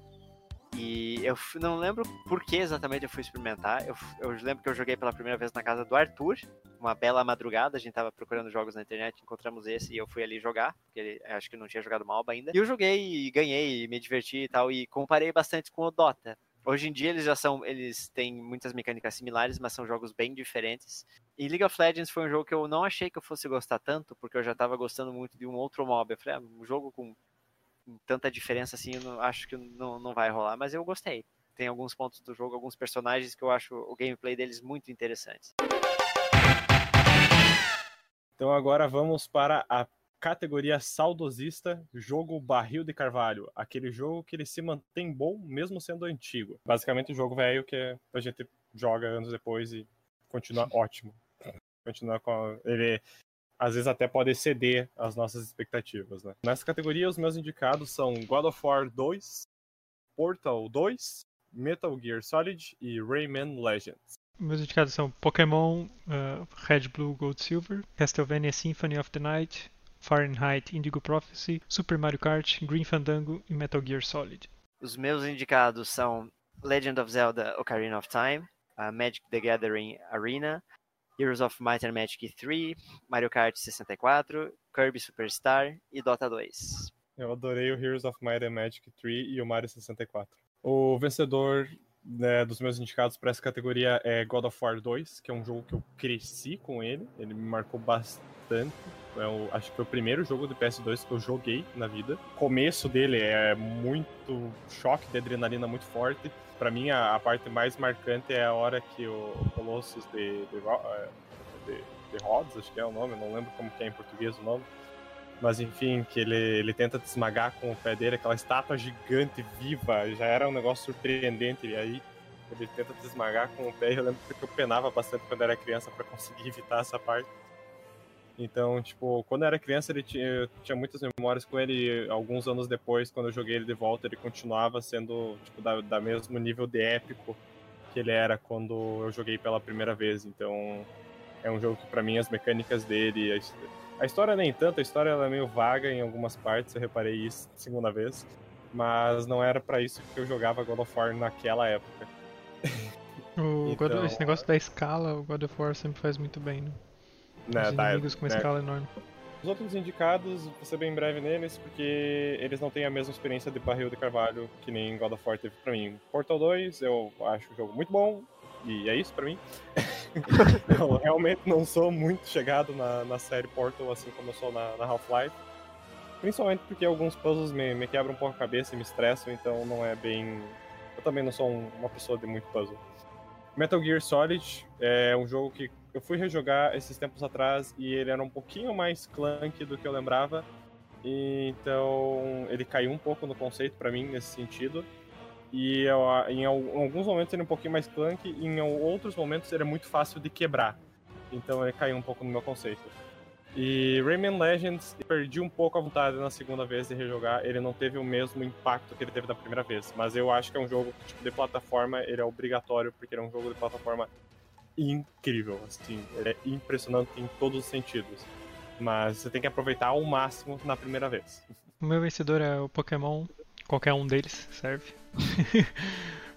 Da primeira geração. Da, da, outra, da segunda, da segunda também. também. É, pra mim são todos fantásticos, primeira e segunda geração. Desde que quando eu era criança eu jogava, até hoje ainda jogo no, no Game Boy mesmo e não, tipo, não canso assim. Eu jogava, eu ia na casa do, do meu amigo e a gente jogava o final de semana inteiro, assim. Tipo, eu chegava na casa dele sexta à noite, a gente jogava até altas horas da madrugada, acordava no outro dia, jogava mais e até e assim até o domingo de noite, assim. E E, e os outros jogos da, dessa categoria tem dois tipos. Tem os jogos que eu fui experimentar pela primeira vez já quando o jogo já era velho, que é o caso tipo do, do Symphony of the Night. Às vezes acontece assim de, de você pegar um jogo e, e sentir ele datado, né? E, e, tipo Symphony of the Night zero, zero esses sentimentos, assim, tipo tudo no jogo é muito bom, assim. Fantástico. Desde o gráfico ser muito bonito, desde o gameplay ser muito bom, do, o level design incrível nesse jogo.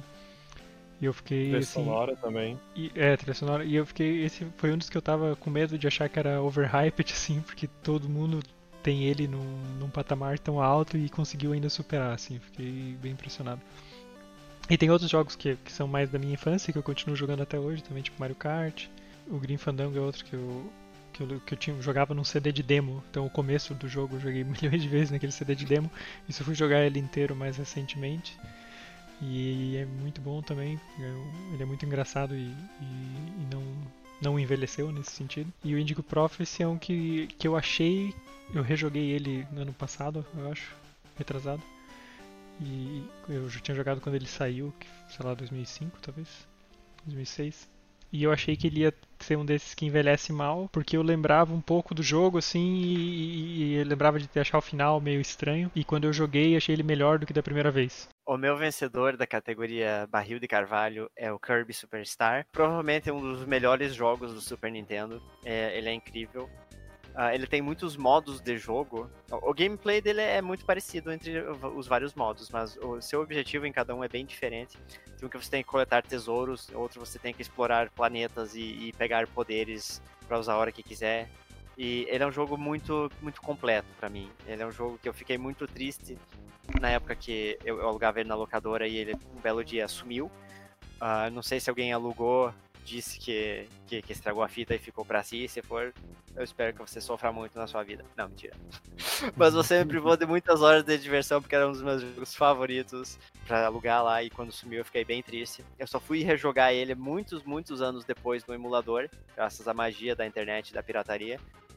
Uh, ele é um jogo que eu recomendo para todo mundo. Ele é incrível, completo. Não tem nenhum defeito para mim. Quanto aos outros indicados, Dota, uh, originalmente Dota, né? Agora é o Dota 2. Uh, é, ele é um jogo muito bom como MOBA para mim. Eu acho que a, a, jogabilidade dele e o valor de replay, né? Porque cada partida é uma partida, é muito alto porque você tem muitos heróis para jogar, você tem muitas builds para fazer, então é um jogo muito versátil nesse sentido.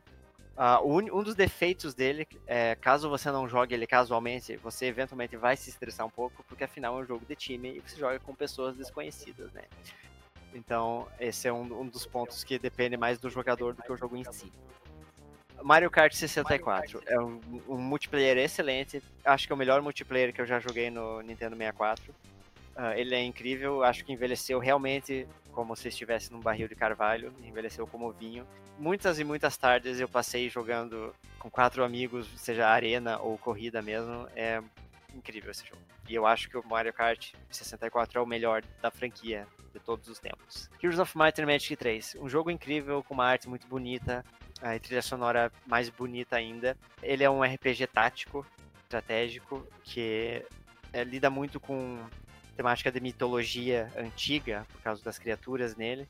Então, historicamente e por quesitos de até de vocabulário em inglês, eu diria que ele é, ele é muito bom.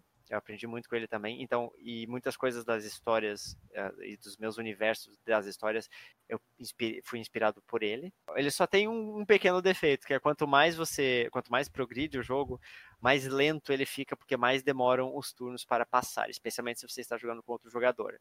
Tirando isso, ele é um jogo incrível.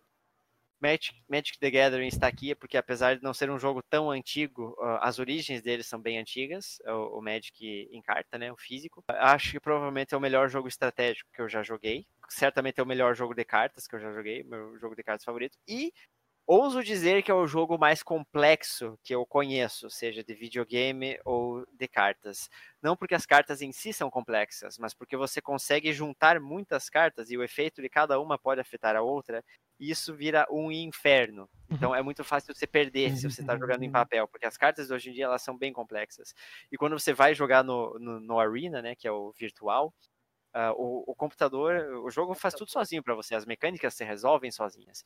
Quando você, você vai jogar em, no papel, você precisa lembrar de muita coisa, porque é muito fácil esquecer uh, algumas iterações entre as cartas. Uhum. Mas ele é um jogo muito bom. Inclusive, o muito meus parabéns para os artistas que fazem as artes das cartas, porque foram pessoas que sempre uh, me inspiraram e me deram vontade de ir desenhar e pintar, porque eu acho, eu sou fascinado pela arte nas cartas de Magic. É uma das minhas partes favoritas do Magic são as artes das cartas e muito bom esse jogo. Eu tenho um amigo que é ilustrador e eu apresentei Magic para ele e ele se viciou por causa da arte. Sim, cara, é, é, é, realmente é absurdo, é absurdo, absurda a arte das cartas do Magic. É, sim, não tem para bater. Legend of Zelda Ocarina of Time. É, um, para mim, o melhor jogo do 64 de todos os tempos. Não sei dizer se é o meu favorito de todos os tempos, mas certamente é um dos que eu mais joguei no 64 devo ter terminado incontáveis vezes. Foi muito inovador no quesito 3D, por causa que, que os Zeldas anteriores eram só 2D, e também foi na era do 64, né? Uhum. Então ele, ele foi muito inovador na área. E ele é um, também puzzle solving, querendo ou não que como criança aprendendo inglês, não sabendo muito, fica muito difícil você progredir no jogo. Então, muito, muito do que eu passei foi frustração só na tentativa e erro, mas não por culpa do jogo, por culpa de você simplesmente não conseguir ler, não, não entender o que o jogo dizia. Então, foi um dos jogos, talvez o jogo que mais me incentivou a aprender inglês para passar na história.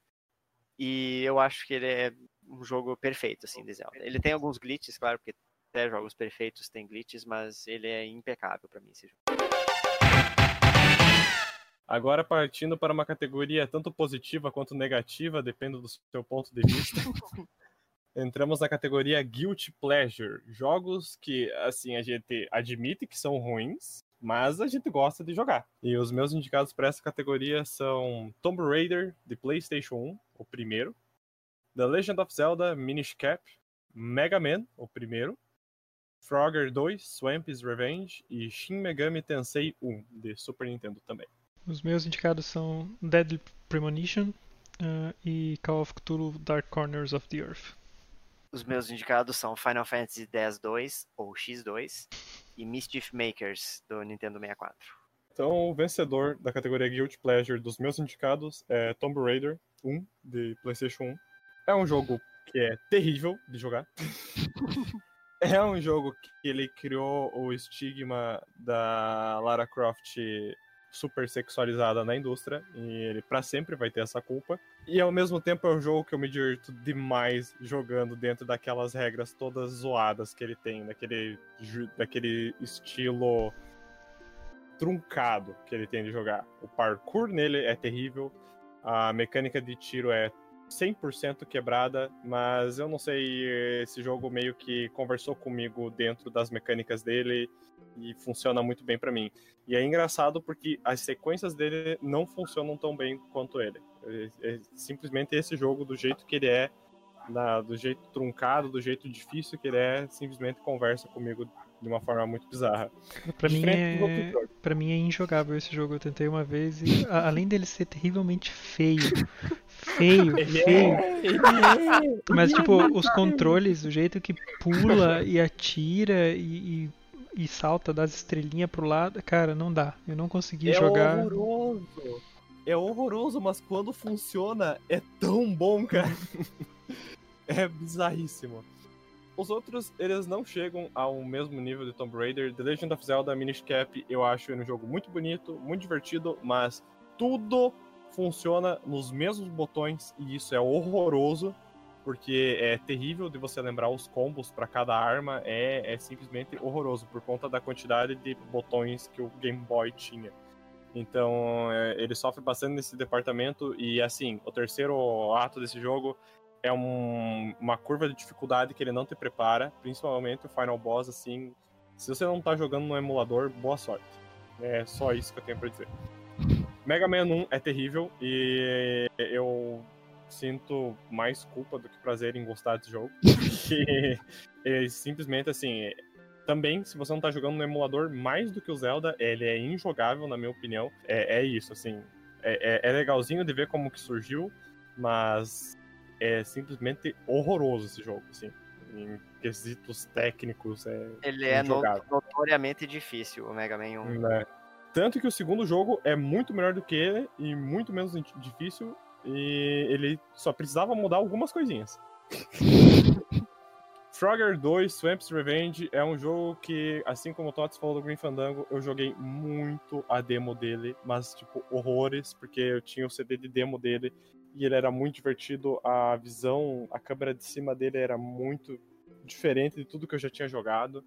E esse recentemente eu zerei ele completo e ele é tipo, ele é um jogo ok no fim das contas, não é grande coisa, mas é um jogo meio obscuro, saca? Tipo, não é muita gente que lembra dele, então acho que merecia estar tá aí só por menção rosa. Shin Megami Tensei 1 é um jogo que eu amo o primeiro ato dele, ele é um dungeon side-scroller, como... É, acho que esse é o nome, né? De... Não, eu não conheço. Em primeira pessoa. Dungeon em primeira pessoa, basicamente. Sim, é, o primeiro ato dele é muito divertido, o resto do jogo é terrível.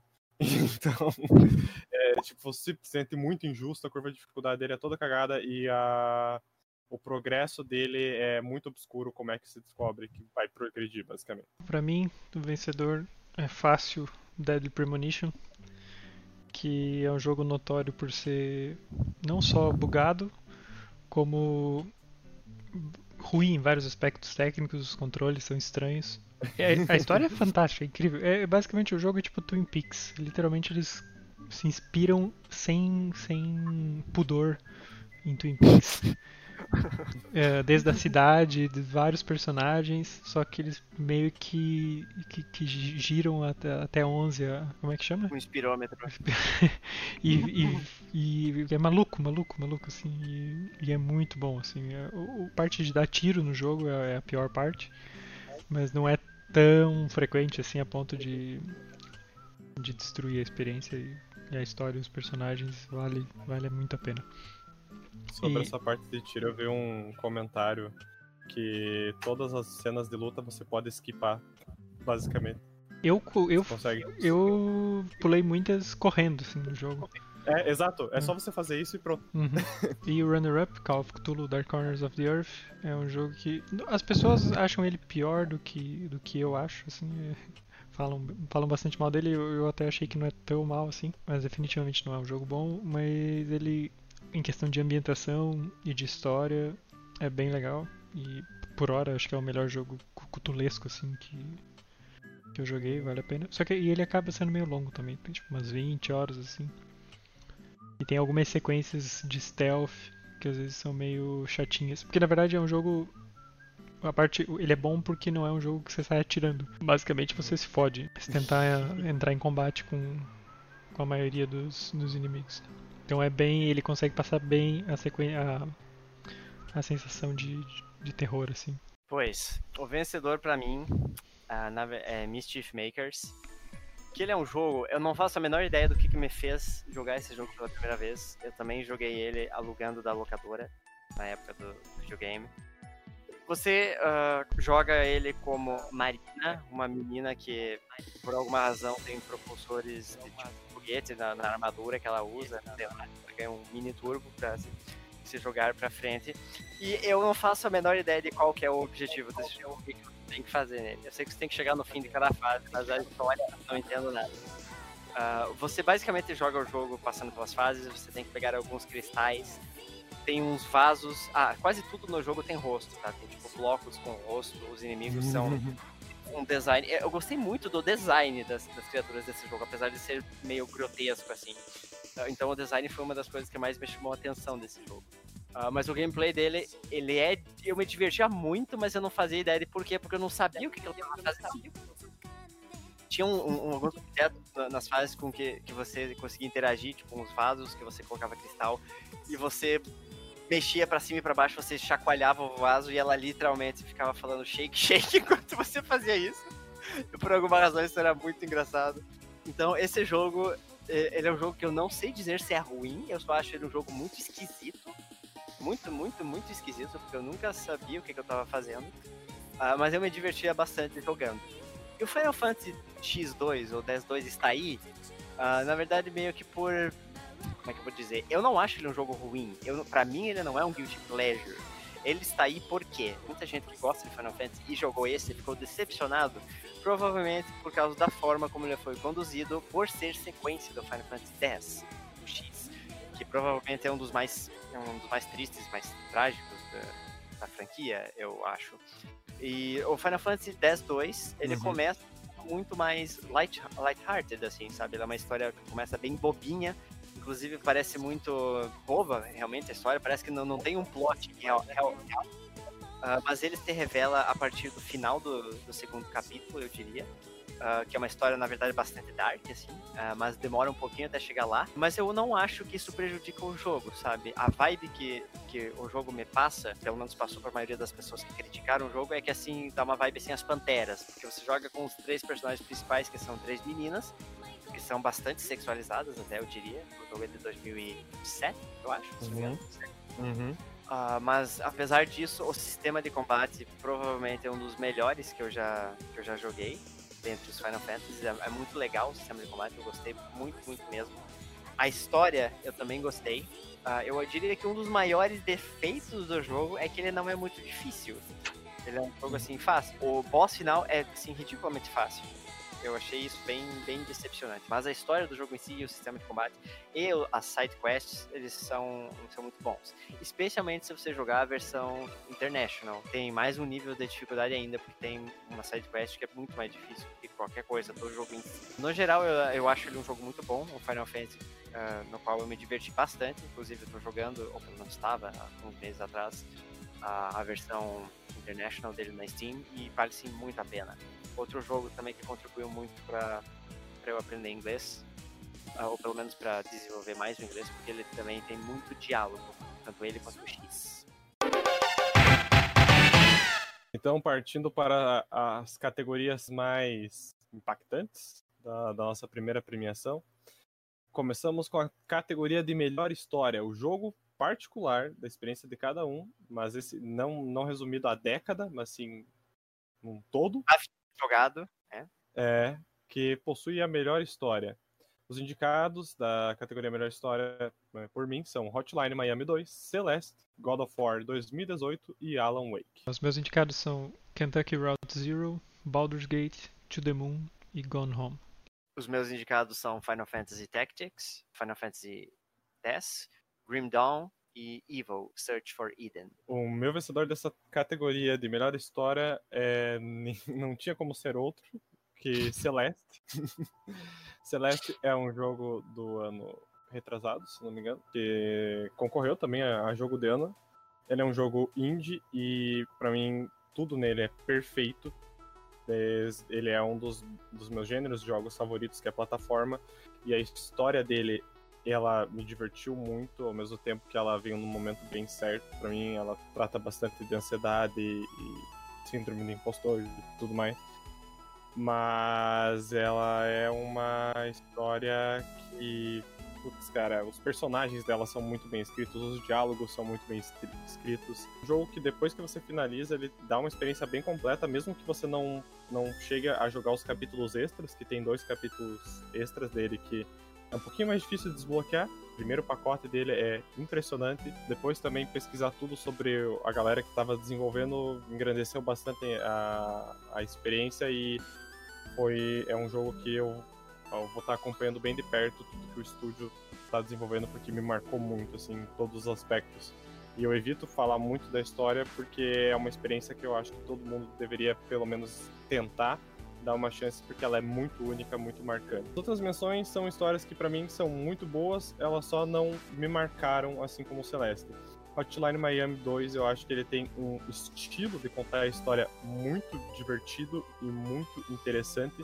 É para mim um jogo que eu vejo mais como um seriado do que um jogo. Diferente do primeiro jogo, eu acho a história do 2 mais entendível em alguns aspectos. Simplesmente isso, eu acho a, a estrutura da história dele divertida. A história não é tão boa, por assim dizer. Ela segue meio que o padrão do primeiro no que acontece. Porém, a estrutura dela é muito interessante. God of War é uma história muito legal, foi muito divertido ter essa experiência com um amigo meu. E é muito louco ver uma série que não levava a sua história tão a sério, ter um tom tão diferente assim, sem necessariamente ser um reboot, apesar de ser um soft reboot, como eles chamam. E Alan Wake é uma história muito louca.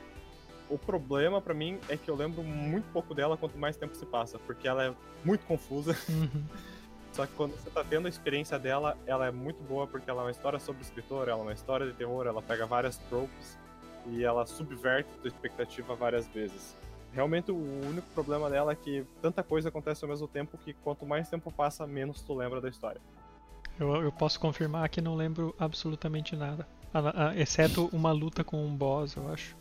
Mas, tipo, da história em si, não lembro nada é. quase além da premissa. E infelizmente é um jogo que o gameplay não, não, é, não está à altura da história. Não. Ele é. Ele é ok, mas ele é um pouquinho dificinho, assim, de e, se acostumar. E também é um jogo que se inspira muito no Twin Peaks. Né? E o troféu vai para Kentucky Route Zero, que é um jogo episódico e que saiu aí ao longo de sete anos, acho que demorou para sair todos os episódios. Caralho. E não só eu acho uma história incrível, como eu diria que é uh, o jogo mais bem escrito assim que, que eu já vi assim. E eu não, não, é, não gosto de falar muito porque acho que estraga um pouco porque tudo tudo nele é muito incrível. Eles chamam o estilo de americana, que é tipo esse tipo um American Gods, sabe esse estilo de uhum. pegar essa não, não, sei se chega a ser folclore, esse, esse estilo americano assim, né? É, ele é estranho em muitos aspectos, é, é muito bonito também e, e, tocante, assim, é eu acho bem incrível, recomendo todo mundo todo mundo jogar.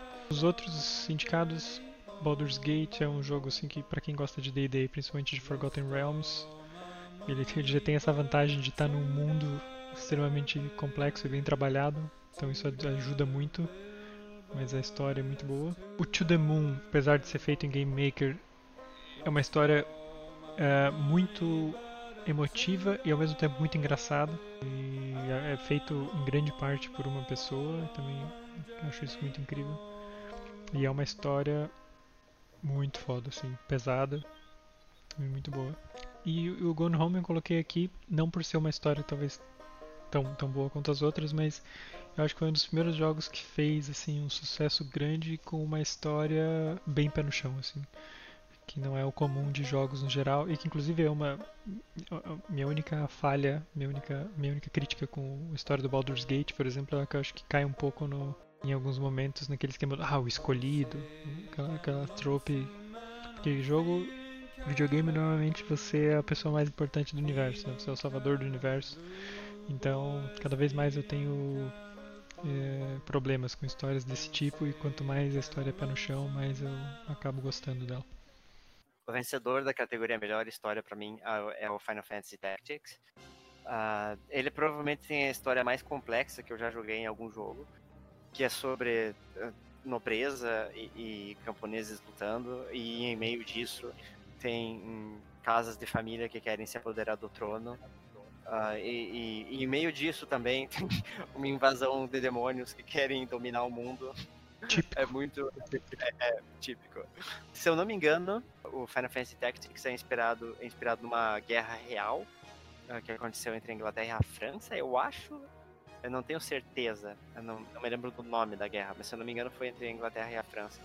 E eu sempre gostei muito do diálogo do Final Fantasy Tactics, porque quando, quando na época de adolescente, criança jogando o jogo e crescendo com ele, eu não entendia muito da história Uh, mas depois, quando eu fui jogar o jogo, né, já na vida adulta, você para para ler e ainda assim, prestando atenção, você tem alguma dificuldade porque ela é complexa.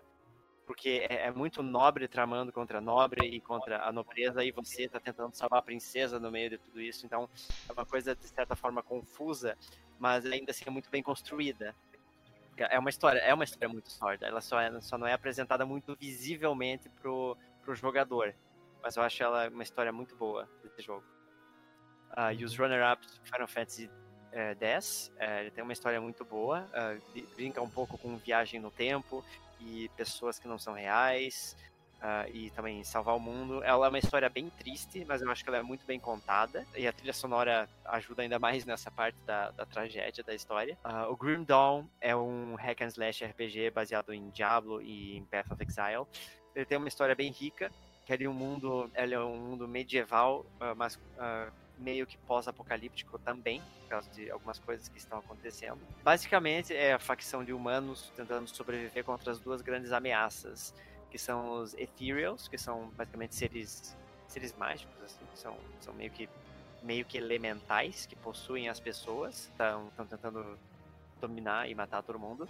E os Tonians, que que são baseados no, no mitos do Cthulhu, são seres, não chegam a ser alienígenas, mas são, são monstros assim bem grotescos, que lidam muito com essa temática de sacrifício com sangue e tudo mais, e também uh, tem um, uma base fanática de cultistas humanos servindo a eles, então são duas facções uh, de inimigos que também estão em guerra entre si, isso foi algo que eu achei muito interessante na história do Grim Dawn. Uh, e o gameplay dele também é, é muito legal. É muito legal. Se você parar para ler o diálogo de todas as quests e sidequests, você enriquece muito a história do jogo. E é uma das razões dele estar aí. E o Evil Search for Eden, que levantou alguns comentários de vocês, eu só não entendi o porquê. Uh, vocês já jogaram esse jogo? Eu já joguei, é que eu acho engraçado, porque é um, um jogo que passa a história da, da evolução da humanidade, assim, né? Você começa com Exatamente, um peixe. É isso, é, isso que eu, é isso que eu achei muito interessante. Esse jogo você começa como. Eu não lembro se você começa como uma meba, mas você começa como um ser aquático que vai basicamente se alimentando de outros seres para evoluir. Você vai escolhendo o tipo de evolução que você que você faz, e isso eu achei muito interessante. Tipo, você escolhe evoluir as presas para aumentar o seu ataque, ou barbatanas para aumentar a sua velocidade na água. É, é, bem, é bem interessante o jogo. E ele uhum. evolui até o momento em que você chega no Éden, né? Que é, que é o final do jogo. Uh, e, se eu não me engano, para chegar lá você tem que escalar uma montanha enorme. E nesse momento do jogo você já é um mamífero, você evolui, passa por X fases de evoluções até chegar num ser mamífero. Uh, e nesse momento tem um momento que você tá lá no, no alto do pico e tem uma mensagem de Gaia, se não me engano é Gaia, uh, que é basicamente a mãe terra, né, que tá falando com você. No precipício tem uma mensagem que você pode dar um salto de fé para o chão. E se você dá esse salto, você vira um ser voador. Só que quando você se transforma num ser voador, você tem que começar a sua evolução desde o começo. Teu ataque tá baixo, velocidade, vida. Então você tem que ter mais um grindzinho ali para aumentar o seu ataque, seus atributos, para chegar até no fim do jogo e lutar contra o boss final no topo da montanha. Mas eu, eu fiquei muito interessado nesse jogo desde a primeira vez que eu joguei, que foi meio que por coincidência, porque ele estava num catálogo de jogos que eu baixei pro Super Nintendo. E ele é um RPG bem legal, assim, ele é um jogo razoavelmente difícil, ele tem alguns bosses bem desafiadores, assim, então para quem gosta desse tipo de RPG com um pouquinho de história, nem sei como que eu descrevo essa história, é a história da humanidade, como o Todd falou, de, de, evolução e tudo mais. é uma história que você meio que vai construindo porque você que escolhe como, o que, que o seu personagem vai virar, mas eu achei ele um RPG linear, assim, bem, bem construído e bem legal, e me diverti bastante jogando esse jogo. Então, para a próxima categoria, nós temos o jogo Copa do Mundo. Aquele jogo que, em média, de 4 em 4 anos, você volta a jogar. Não necessariamente 4 em 4 anos, mas tipo, passou um tempo, você está lá jogando de novo. Jogo e isso vira um, é, um ciclo sem fim. Os meus indicados dessa categoria são Celeste, Crusaders of Might and Magic, Super Mario World, Commandos e Darksiders. Os meus indicados são Heroes of Might and Magic 4, FIFA e Diablo 2. Os meus indicados são Super Mario RPG Legend of the Seven Stars, Super Mario World 2 Yoshi's Island, Legend of Zelda Link to the Past, Legend of Zelda Ocarina of Time, Legend of Zelda Link Between Worlds, Mega Man 2, Mega Man 3, Mega Man 7, Mega Man X, Demon's Crest e Tetris Attack. Temos uma pessoa que vive no passado. Não, não. Nintendo representada em peso, né? Muito peso. Eu não é. concordo com o aí, porque eu continuei jogando, né? Então. Não, não é ongoing, ongoing. O vencedor da categoria Jogo Copa do Mundo dos meus indicados é Super Mario World, porque eu acho que ele é o jogo mais Copa do Mundo da minha vida e representa bem a minha experiência com Copa do Mundo. Eu sempre começo e nunca termino. Basicamente, é um jogo que eu tenho as, os primeiros quatro mundos praticamente decorados e eu quase nunca passo disso. Às vezes eu passo, às vezes não, mas eu nunca finalizo ele. E a cada dois, quatro anos eu tô lá jogando de volta, porque é um jogo que eu posso desligar a minha cabeça e jogar sem pensar em muita. me estressar muito, porque realmente ele tá, tá meio que inserido no meu DNA a essa altura. Os outros jogos é, é um pouco menos, pois eu não jogo eles já faz algum tempo. Eles eram jogos Copas do Mundo. É, é, passaram algumas Copas que eu não jogo. Comandos é um deles, é um jogo de estratégia que depois que eu perdi todo o meu progresso numa das vezes que eu tava jogando, meio que desanimei de começar ele, porque eu tava bem perto do final. Darksiders é um que, assim como Mario World, eu nunca terminei, mas eu jogo ele com menos frequência. É, eu gosto do começo, mas é um jogo que vai me cansando com o tempo. Crusaders é um jogo que eu jogava muito quando criança, eu tinha o CD dele original, perdi ele depois de uns anos, então por isso eu nunca consegui finalizar. Esses tempos eu achei ele na GOG e resolvi jogar, e ele é meio que assim, eu jogo, mas ele é meio nível injogável mesmo, sabe? É meio que um pouquinho difícil de jogar. E é um daqueles Might Magic bem obscuros, assim. Ele não foi tão popular, ele tentou ir para um lado novo, assim, de RPG, e como ele tenta fazer várias coisas ao mesmo tempo, muitas delas não funcionam como deveria. Celeste só não levou nessa categoria por ser muito recente. Eu jogo ele pelo menos uma vez por ano, só que faz pouco tempo que eu faço isso. Porque faz pouco tempo que o jogo saiu. Ele não, não chega a ultrapassar Super Mario World nesse quesito. Pra mim, quem leva Heroes of Might and Magic 4, porque realmente eu jogo bastante a cada X anos eu jogava ele muito na faculdade, inclusive. Eu tinha um, um, um netbook que rodava ele e era perfeito assim para jogar durante a aula. E durante a...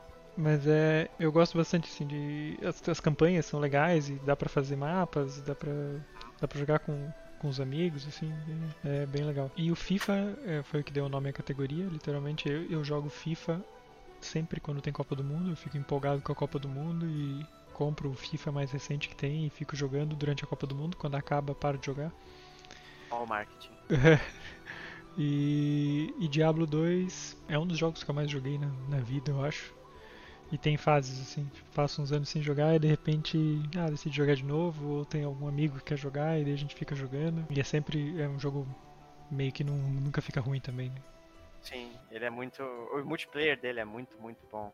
Uhum. O meu vencedor da categoria Copa do Mundo é o Tetris Attack. Acho que talvez não seja nem muita surpresa, dado que eu falei do jogo antes. Ah, eu jogo ele bem esporadicamente, assim. É, é um jogo que eu uso para passar tempo quando eu tô esperando alguma outra coisa e também para eu acho que ajuda muito a desenvolver o raciocínio, sabe? Porque vai um pouco do, do teu reflexo mental para ver como você vai mexer as peças. Então é um jogo que, que tá sempre ali presente para mim. Todos os outros runner-ups eu vou tentar dar uma apanhada geral, porque são vários. Demon's Crest é um Mega Man-like, que eu gosto muito da temática dele. Uh, ele é um jogo muito. Um, uma aventura meio RPG, assim, muito interessante. A trilha sonora dele também é muito boa e é um jogo que eu joguei na minha infância e fiquei sempre fascinado pela arte dele, pela temática, que é uma temática meio gótica com demônios assim. E o gameplay dele é incrível. Os Mega Mans falam por si só. Uh, eu sou muito fã de Mega Man. O meu favorito eu não sei dizer qual é, sinceramente, porque todos os que eu coloquei aí são, são muito importantes, assim, para mim, muito queridos. E eu já terminei todos eles múltiplas vezes: o 2, o 3, o 7 e o 10.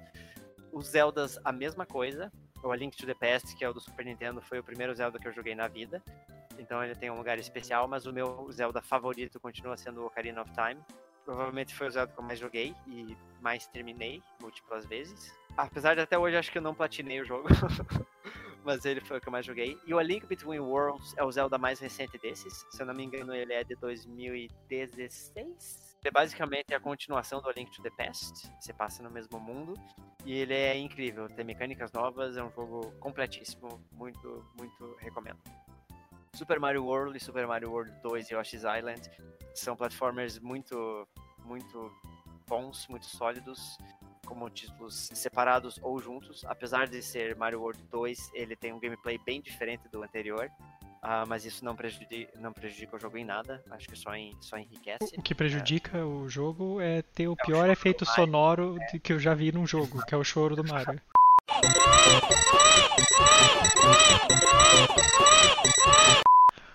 o choro do Mario. Deve ser o único defeito daquele jogo, porque em si só o jogo é muito bom, ele é muito completo. Inclusive, para platinar ele é, é, relativamente desafiador, sem seguir guia nem nada, porque você tem que pegar tudo de especial em todas as fases. Mas eu acho bem, bem ok, assim. E o Mario RPG Legend of, Seven, of the Seven Stars é, acho que é um dos jogos mais queridos do Super Nintendo para mim, porque ele era um jogo bem raro na minha infância porque tanto como Kirby Superstar ele sumiu da locadora sem eu ter terminado ele. Eu só fui conseguir terminar porque o Arthur uh, também tinha fita e ele me emprestava e eu terminei inúmeras vezes esse jogo. Eu acho o jogo incrível, ele é bem humorado, ele tem uma história boa, ele tem personagens carismáticos, é, o sistema de combate é bom.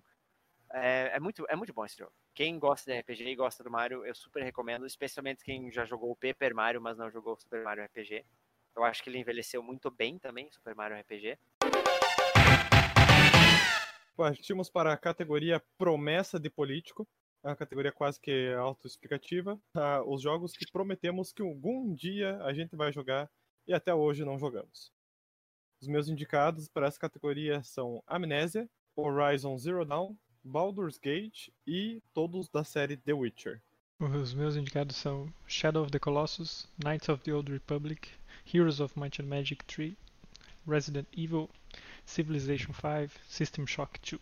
Os meus indicados são Hollow Knight, Salt and Sanctuary, Tesla Grad, Hades, Ori and the Blind Forest, Okami e Blasphemous. Uh, o vencedor da promessa de político dos meus indicados é Horizon Zero Dawn. A justificativa para todos eles é a mesma, todos os indicados é preguiça, por isso eu tenho todos esses jogos. Mas o Horizon para mim é o mais vergonhoso de todos, pois ele tá comigo desde que eu comprei meu PlayStation 4. Eu já coloquei ele no meu PlayStation 4, já instalei o jogo, já baixei as atualizações. E aí eu parei e fui jogar God of War e nunca mais voltei pra Horizon Shame! Shame! Shame, shame fudida. E é um jogo que eu tenho preconceito, já, eu já explanei esse em, isso em outro podcast, que é só de ver aquela protagonista com arco e flash já falando. Ah! É bom pra caralho. Ela, ela, ela, essa protagonista é muito massa e, e, o gameplay é muito bom.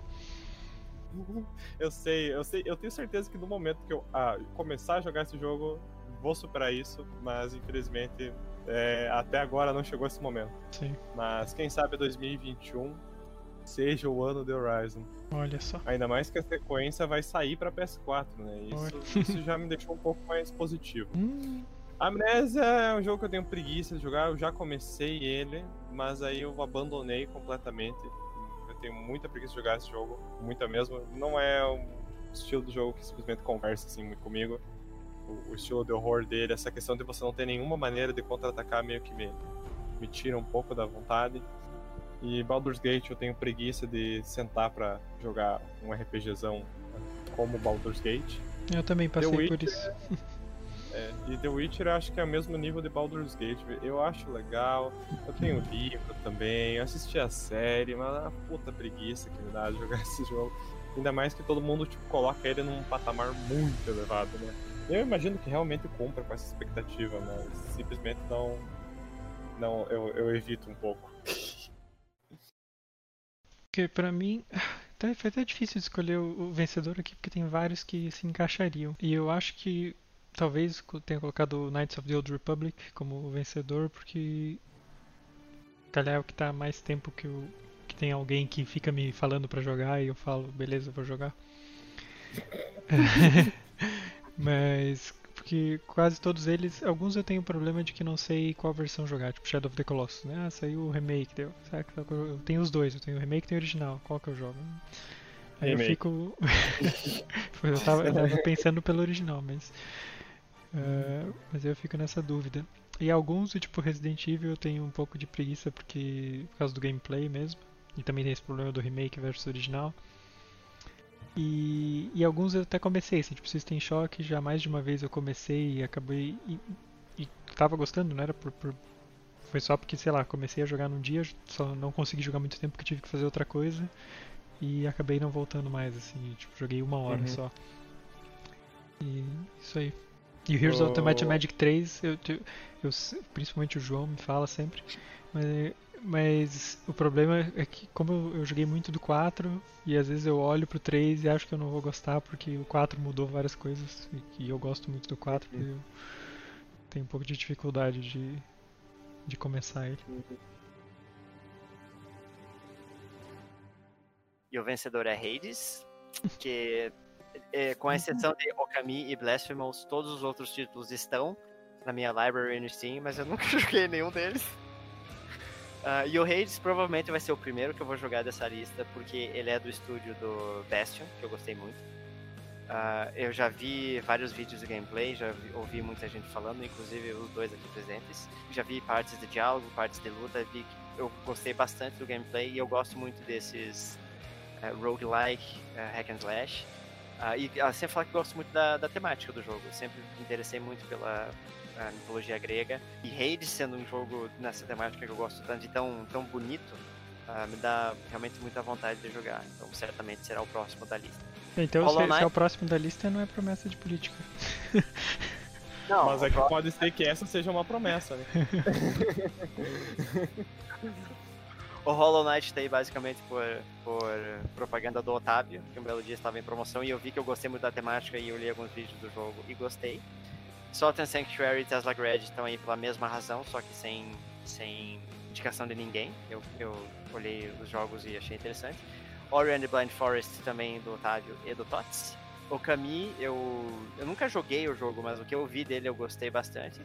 E Blasphemous, ele basicamente é um. Ele me lembrou muito de Demon's Crest pela temática gótica, assim. Ele só difere no, na parte que ele é muito gore é, e o Demon's Crash não tem nada de gore, assim. Perturbador, na verdade. É, ele, ele é bem não sei se gore é a palavra, porque tipo, eu joguei ah, o primeiro é, dele. Ele pega não, muito. É, mas... Ele pega o tema, o tema pecado cristão, né? Então vai ter muita coisa grotesca ali. Ah, mas eu, eu fiquei bem interessado pelo jogo. Ele é um Metroidvania, pelo que eu vi, meio Metroidvania, né? Não sei como é que funciona a seção entre fases e tal, mas pelo que eu olhei da navegação dos mapas me lembrou muito Metroidvania uh, só que com a temática de Demon's Crest, até passando do 11. É então, com isso, chegamos nas duas últimas categorias do nosso sindicato dos jogadores. Não gamers. Começamos com. É, não gamers, exato. Começamos com a categoria Jogo da Década, que eu ouso dizer que é a categoria mais importante dessa premiação. Concordo tratando, obviamente, do melhor jogo, na nossa opinião particular, nas nossas experiências, lançado na última década, entendendo década como 2010 a 2020. Os meus indicados dessa categoria são God of War 2018, Celeste, Final Fantasy VII Remake e A Hat in Time. Os meus indicados são Persona 4 Golden, PT, The Legends of Zelda Breath of the Wild, The Witcher 3 Wild Hunt, Pokémon Go, Super Mario Galaxy 2. Os meus indicados são World of Warcraft Shadowlands, Among Us, The Legend of Zelda A Link Between Worlds e Super Mario Galaxy 2. O meu jogo da década é God of War 2018, porque foi um jogo que eu hypei muito, assim, considerando o quão amargurado eu saí do 3. E aí eu consegui jogar com o meu amigo, e a, a, gente teve a experiência meio em conjunto, a gente conseguiu falar do que a gente gostou, do que a gente não gostou enquanto tinha experiência. E foi muito divertido, foi assim, superou todas as expectativas e ao fim deixou muito aquele gosto de quero mais.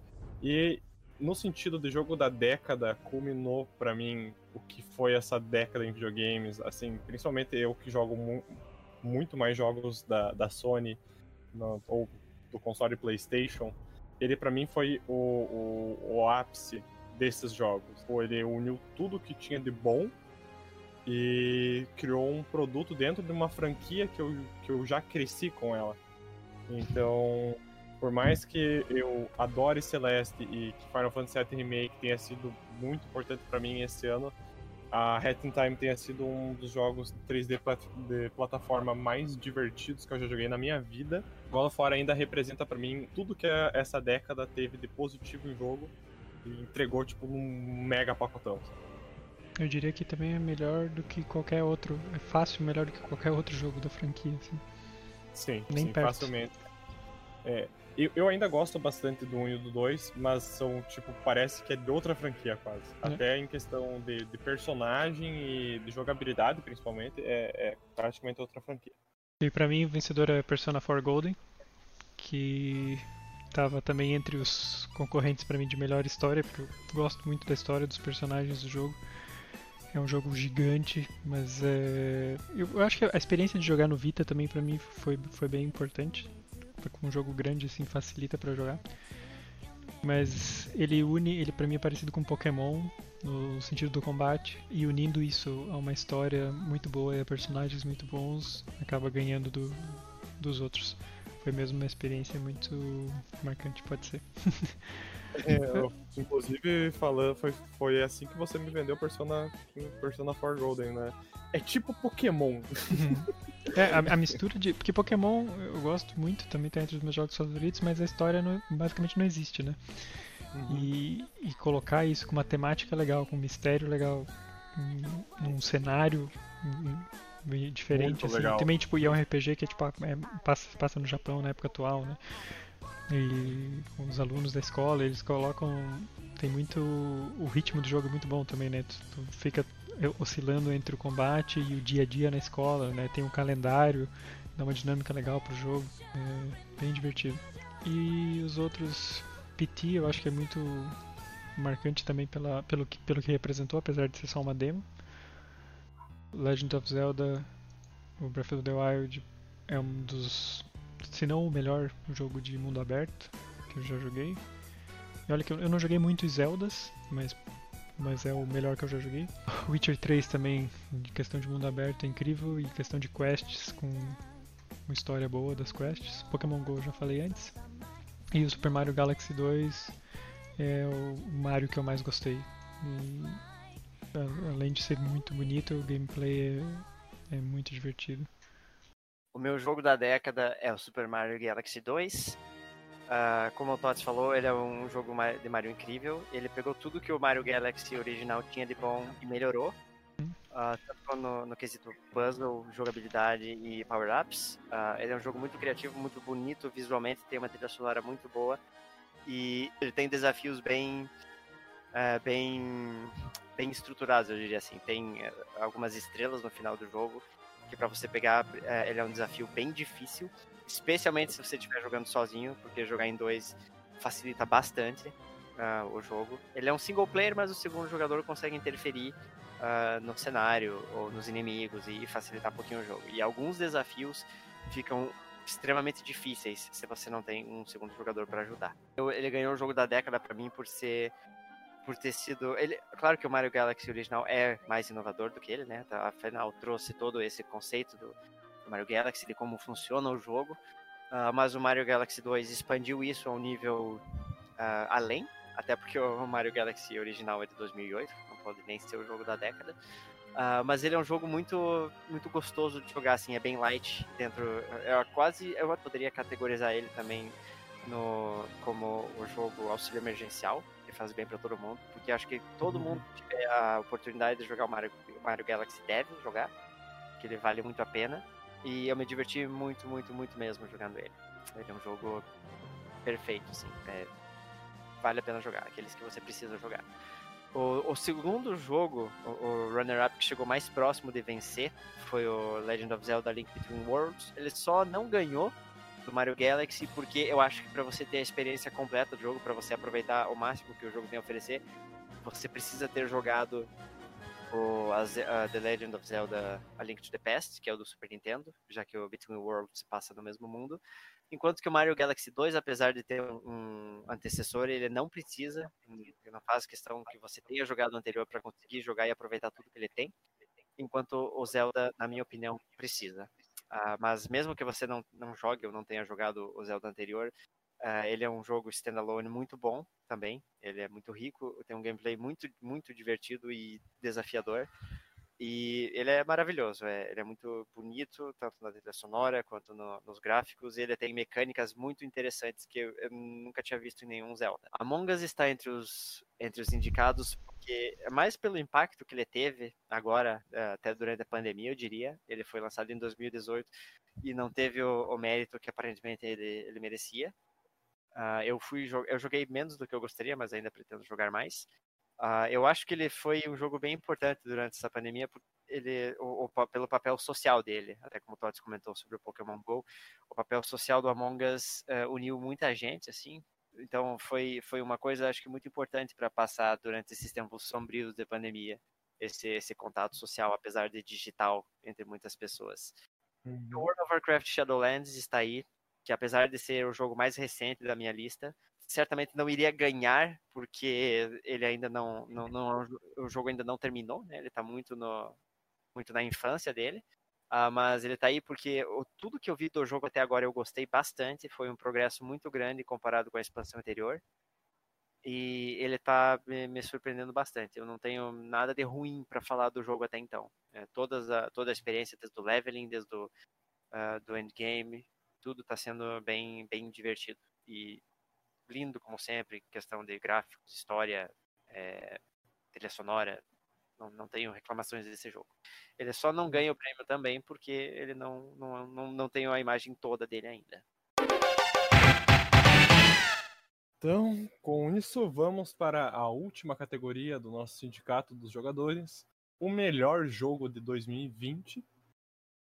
E os indicados dessa categoria da minha parte são Final Fantasy VII Remake, Hades e Fall Guys. Meus indicados são Animal Crossing New Horizons, Hades, Last of Us Part 2, Half-Life Alyx e Game of Thrones A Tale of Crows. Os meus indicados são World of Warcraft Shadowlands e Among Us. Eu e o João ficamos na, na categoria, na ala, ala da Shame, nessa categoria. é, ficamos mesmo. A gente, não, a gente jogou muito pouco jogo lançado em 2020. É, e inclusive dando um uma ressalva aqui, o Among Us está aí por causa do boom que ele teve, né? Sim, que apesar sim. de 2018, eu, eu, pelo menos só conheci o jogo esse ano. Todo mundo, é, né? Se o Game Award, se o Game Award considera quem é a gente para não considerar, né, bicho? É, Mas enfim, vencedor de melhor jogo de, do ano de 2020 para mim foi Final Fantasy VII Remake, que é um jogo que eu tô aguardando desde que ele foi anunciado. Ele foi anunciado um ano depois que saiu o original, né?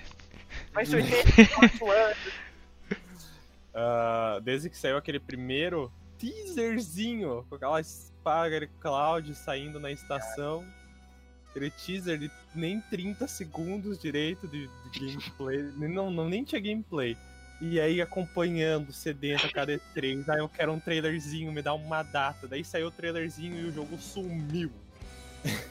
Então foi toda essa expectativa gerada.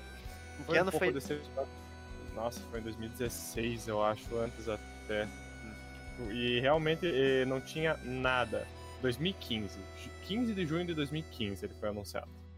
Hum. Então foram assim longos cinco anos de poucas informações, até começou a sair a informação demais. e, mas no fim das contas, assim, ele foi um jogo que surgiu ali no começo da pandemia e me ajudou, nas 30 e poucas horas dele, me ajudou a levar uma semana ali. E me marcou bastante, entregou assim, é um dos Final Fantasy que eu mais gosto. E a maneira que ele repaginou essa história.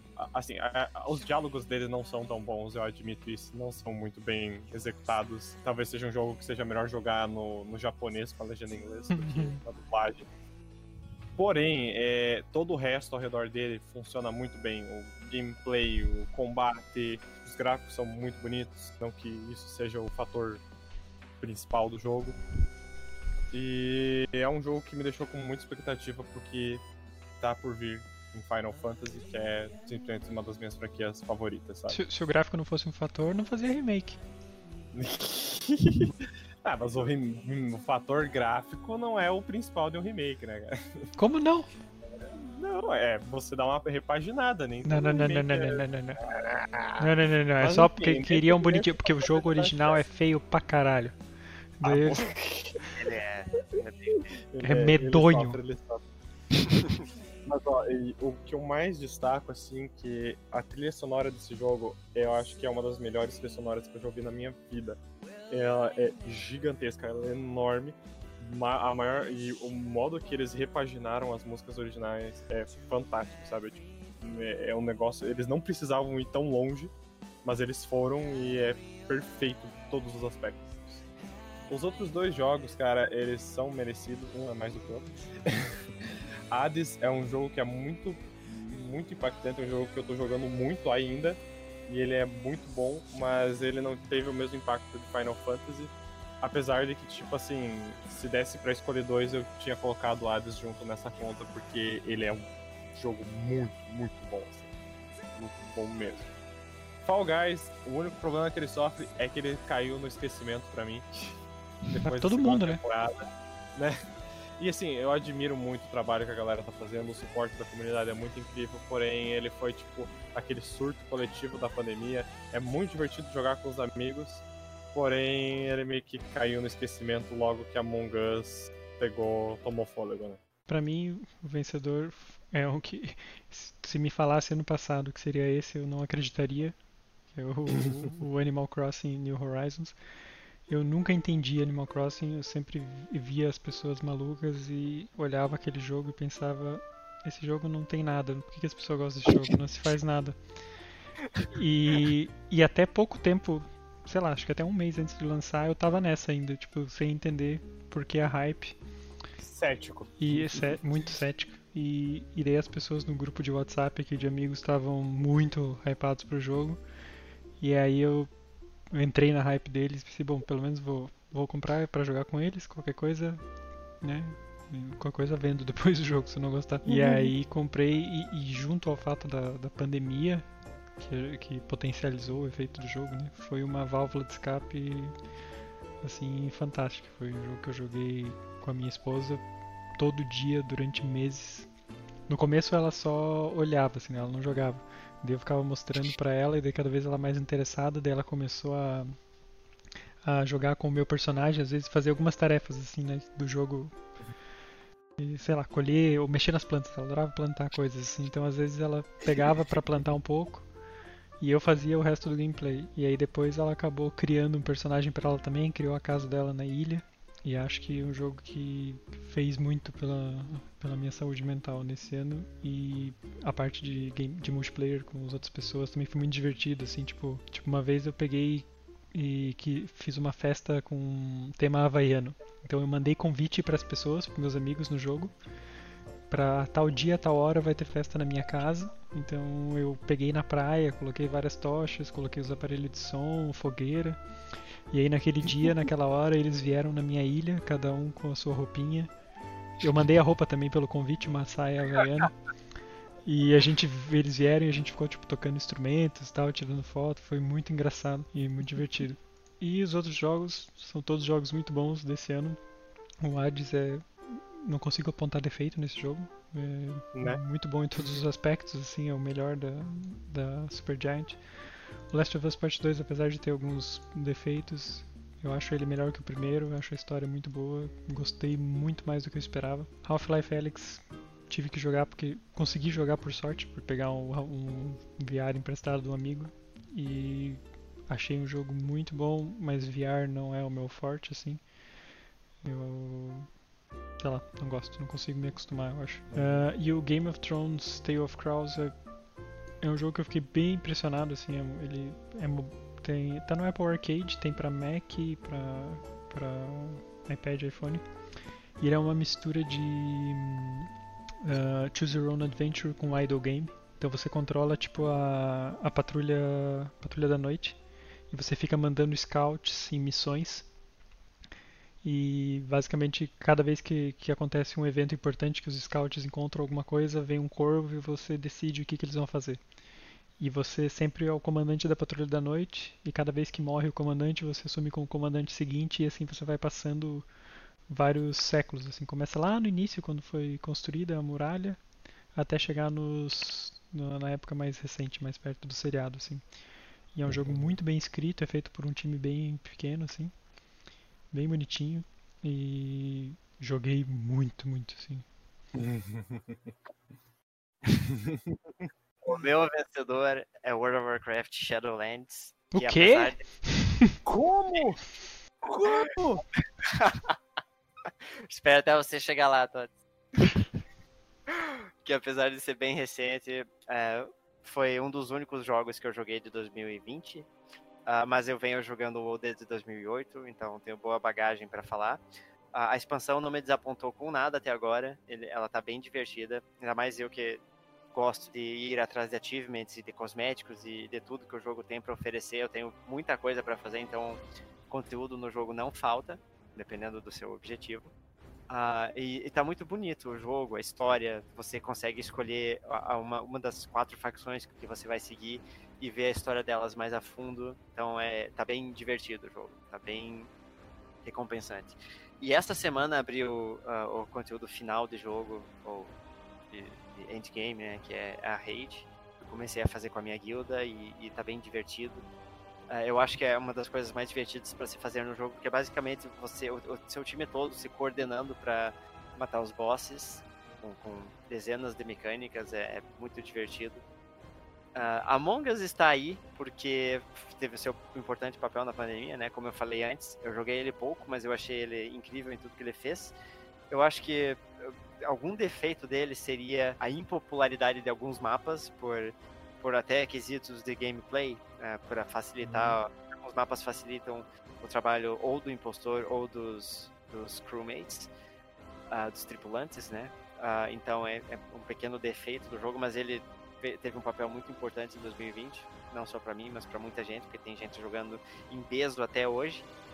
E, e acho que é isso. Não, não tenho muito mais o que falar do Shadowlands, porque eu, eu já acho que já falei bastante antes. Mas é um jogo com, com assim, muita coisa para fazer. Tem bastante coisa para uhum. fazer.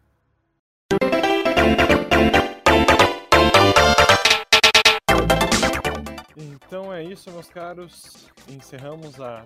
Declaramos encerrada a primeira edição do Sindicato dos Jogadores Não Gamers. Sim. Esse ano um episódio especial do nosso podcast.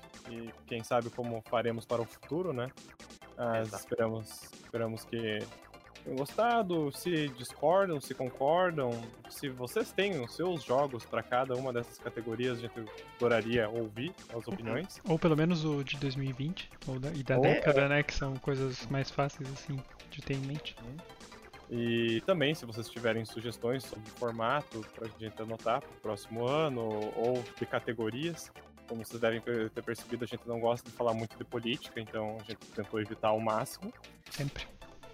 Sempre, né? E semana que vem voltamos à nossa rotina normal, no último podcast de 2020, com os cidadãos de bem. O último prompt do ano para fechar com chave de ouro, por assim dizer. Esse ano caótico, pandêmico, Inesperado. Inesperado. É, o, é o último prompt a ser feito no ano, mas a gente vai deixar um prompt pro, pro próximo episódio do ano que vem, né? Isso, uhum. pra, pra pós-férias. e nos encontramos então semana que vem em mais um Sindicato dos Escritores. Aqui, me despedindo novamente com meus colegas Robson e João. Isso Até aí. mais. Até mais. Até. Agora eu vou, eu vou, aproveitar e jogar, porque deu vontade de jogar vários jogos aí que a gente falou. Nem me falha, aqui agora com, com, com, as indicações de vocês conheci os par do jogo novo, então. Por, por, acaso o que me deu mais vontade foi jogar Persona 4 Golden de novo. Vamos é. lá, que temos muitos jogos Copa do Mundo pra, é. pra disputar. Valeu. Tchau. Tchau, pessoal. Música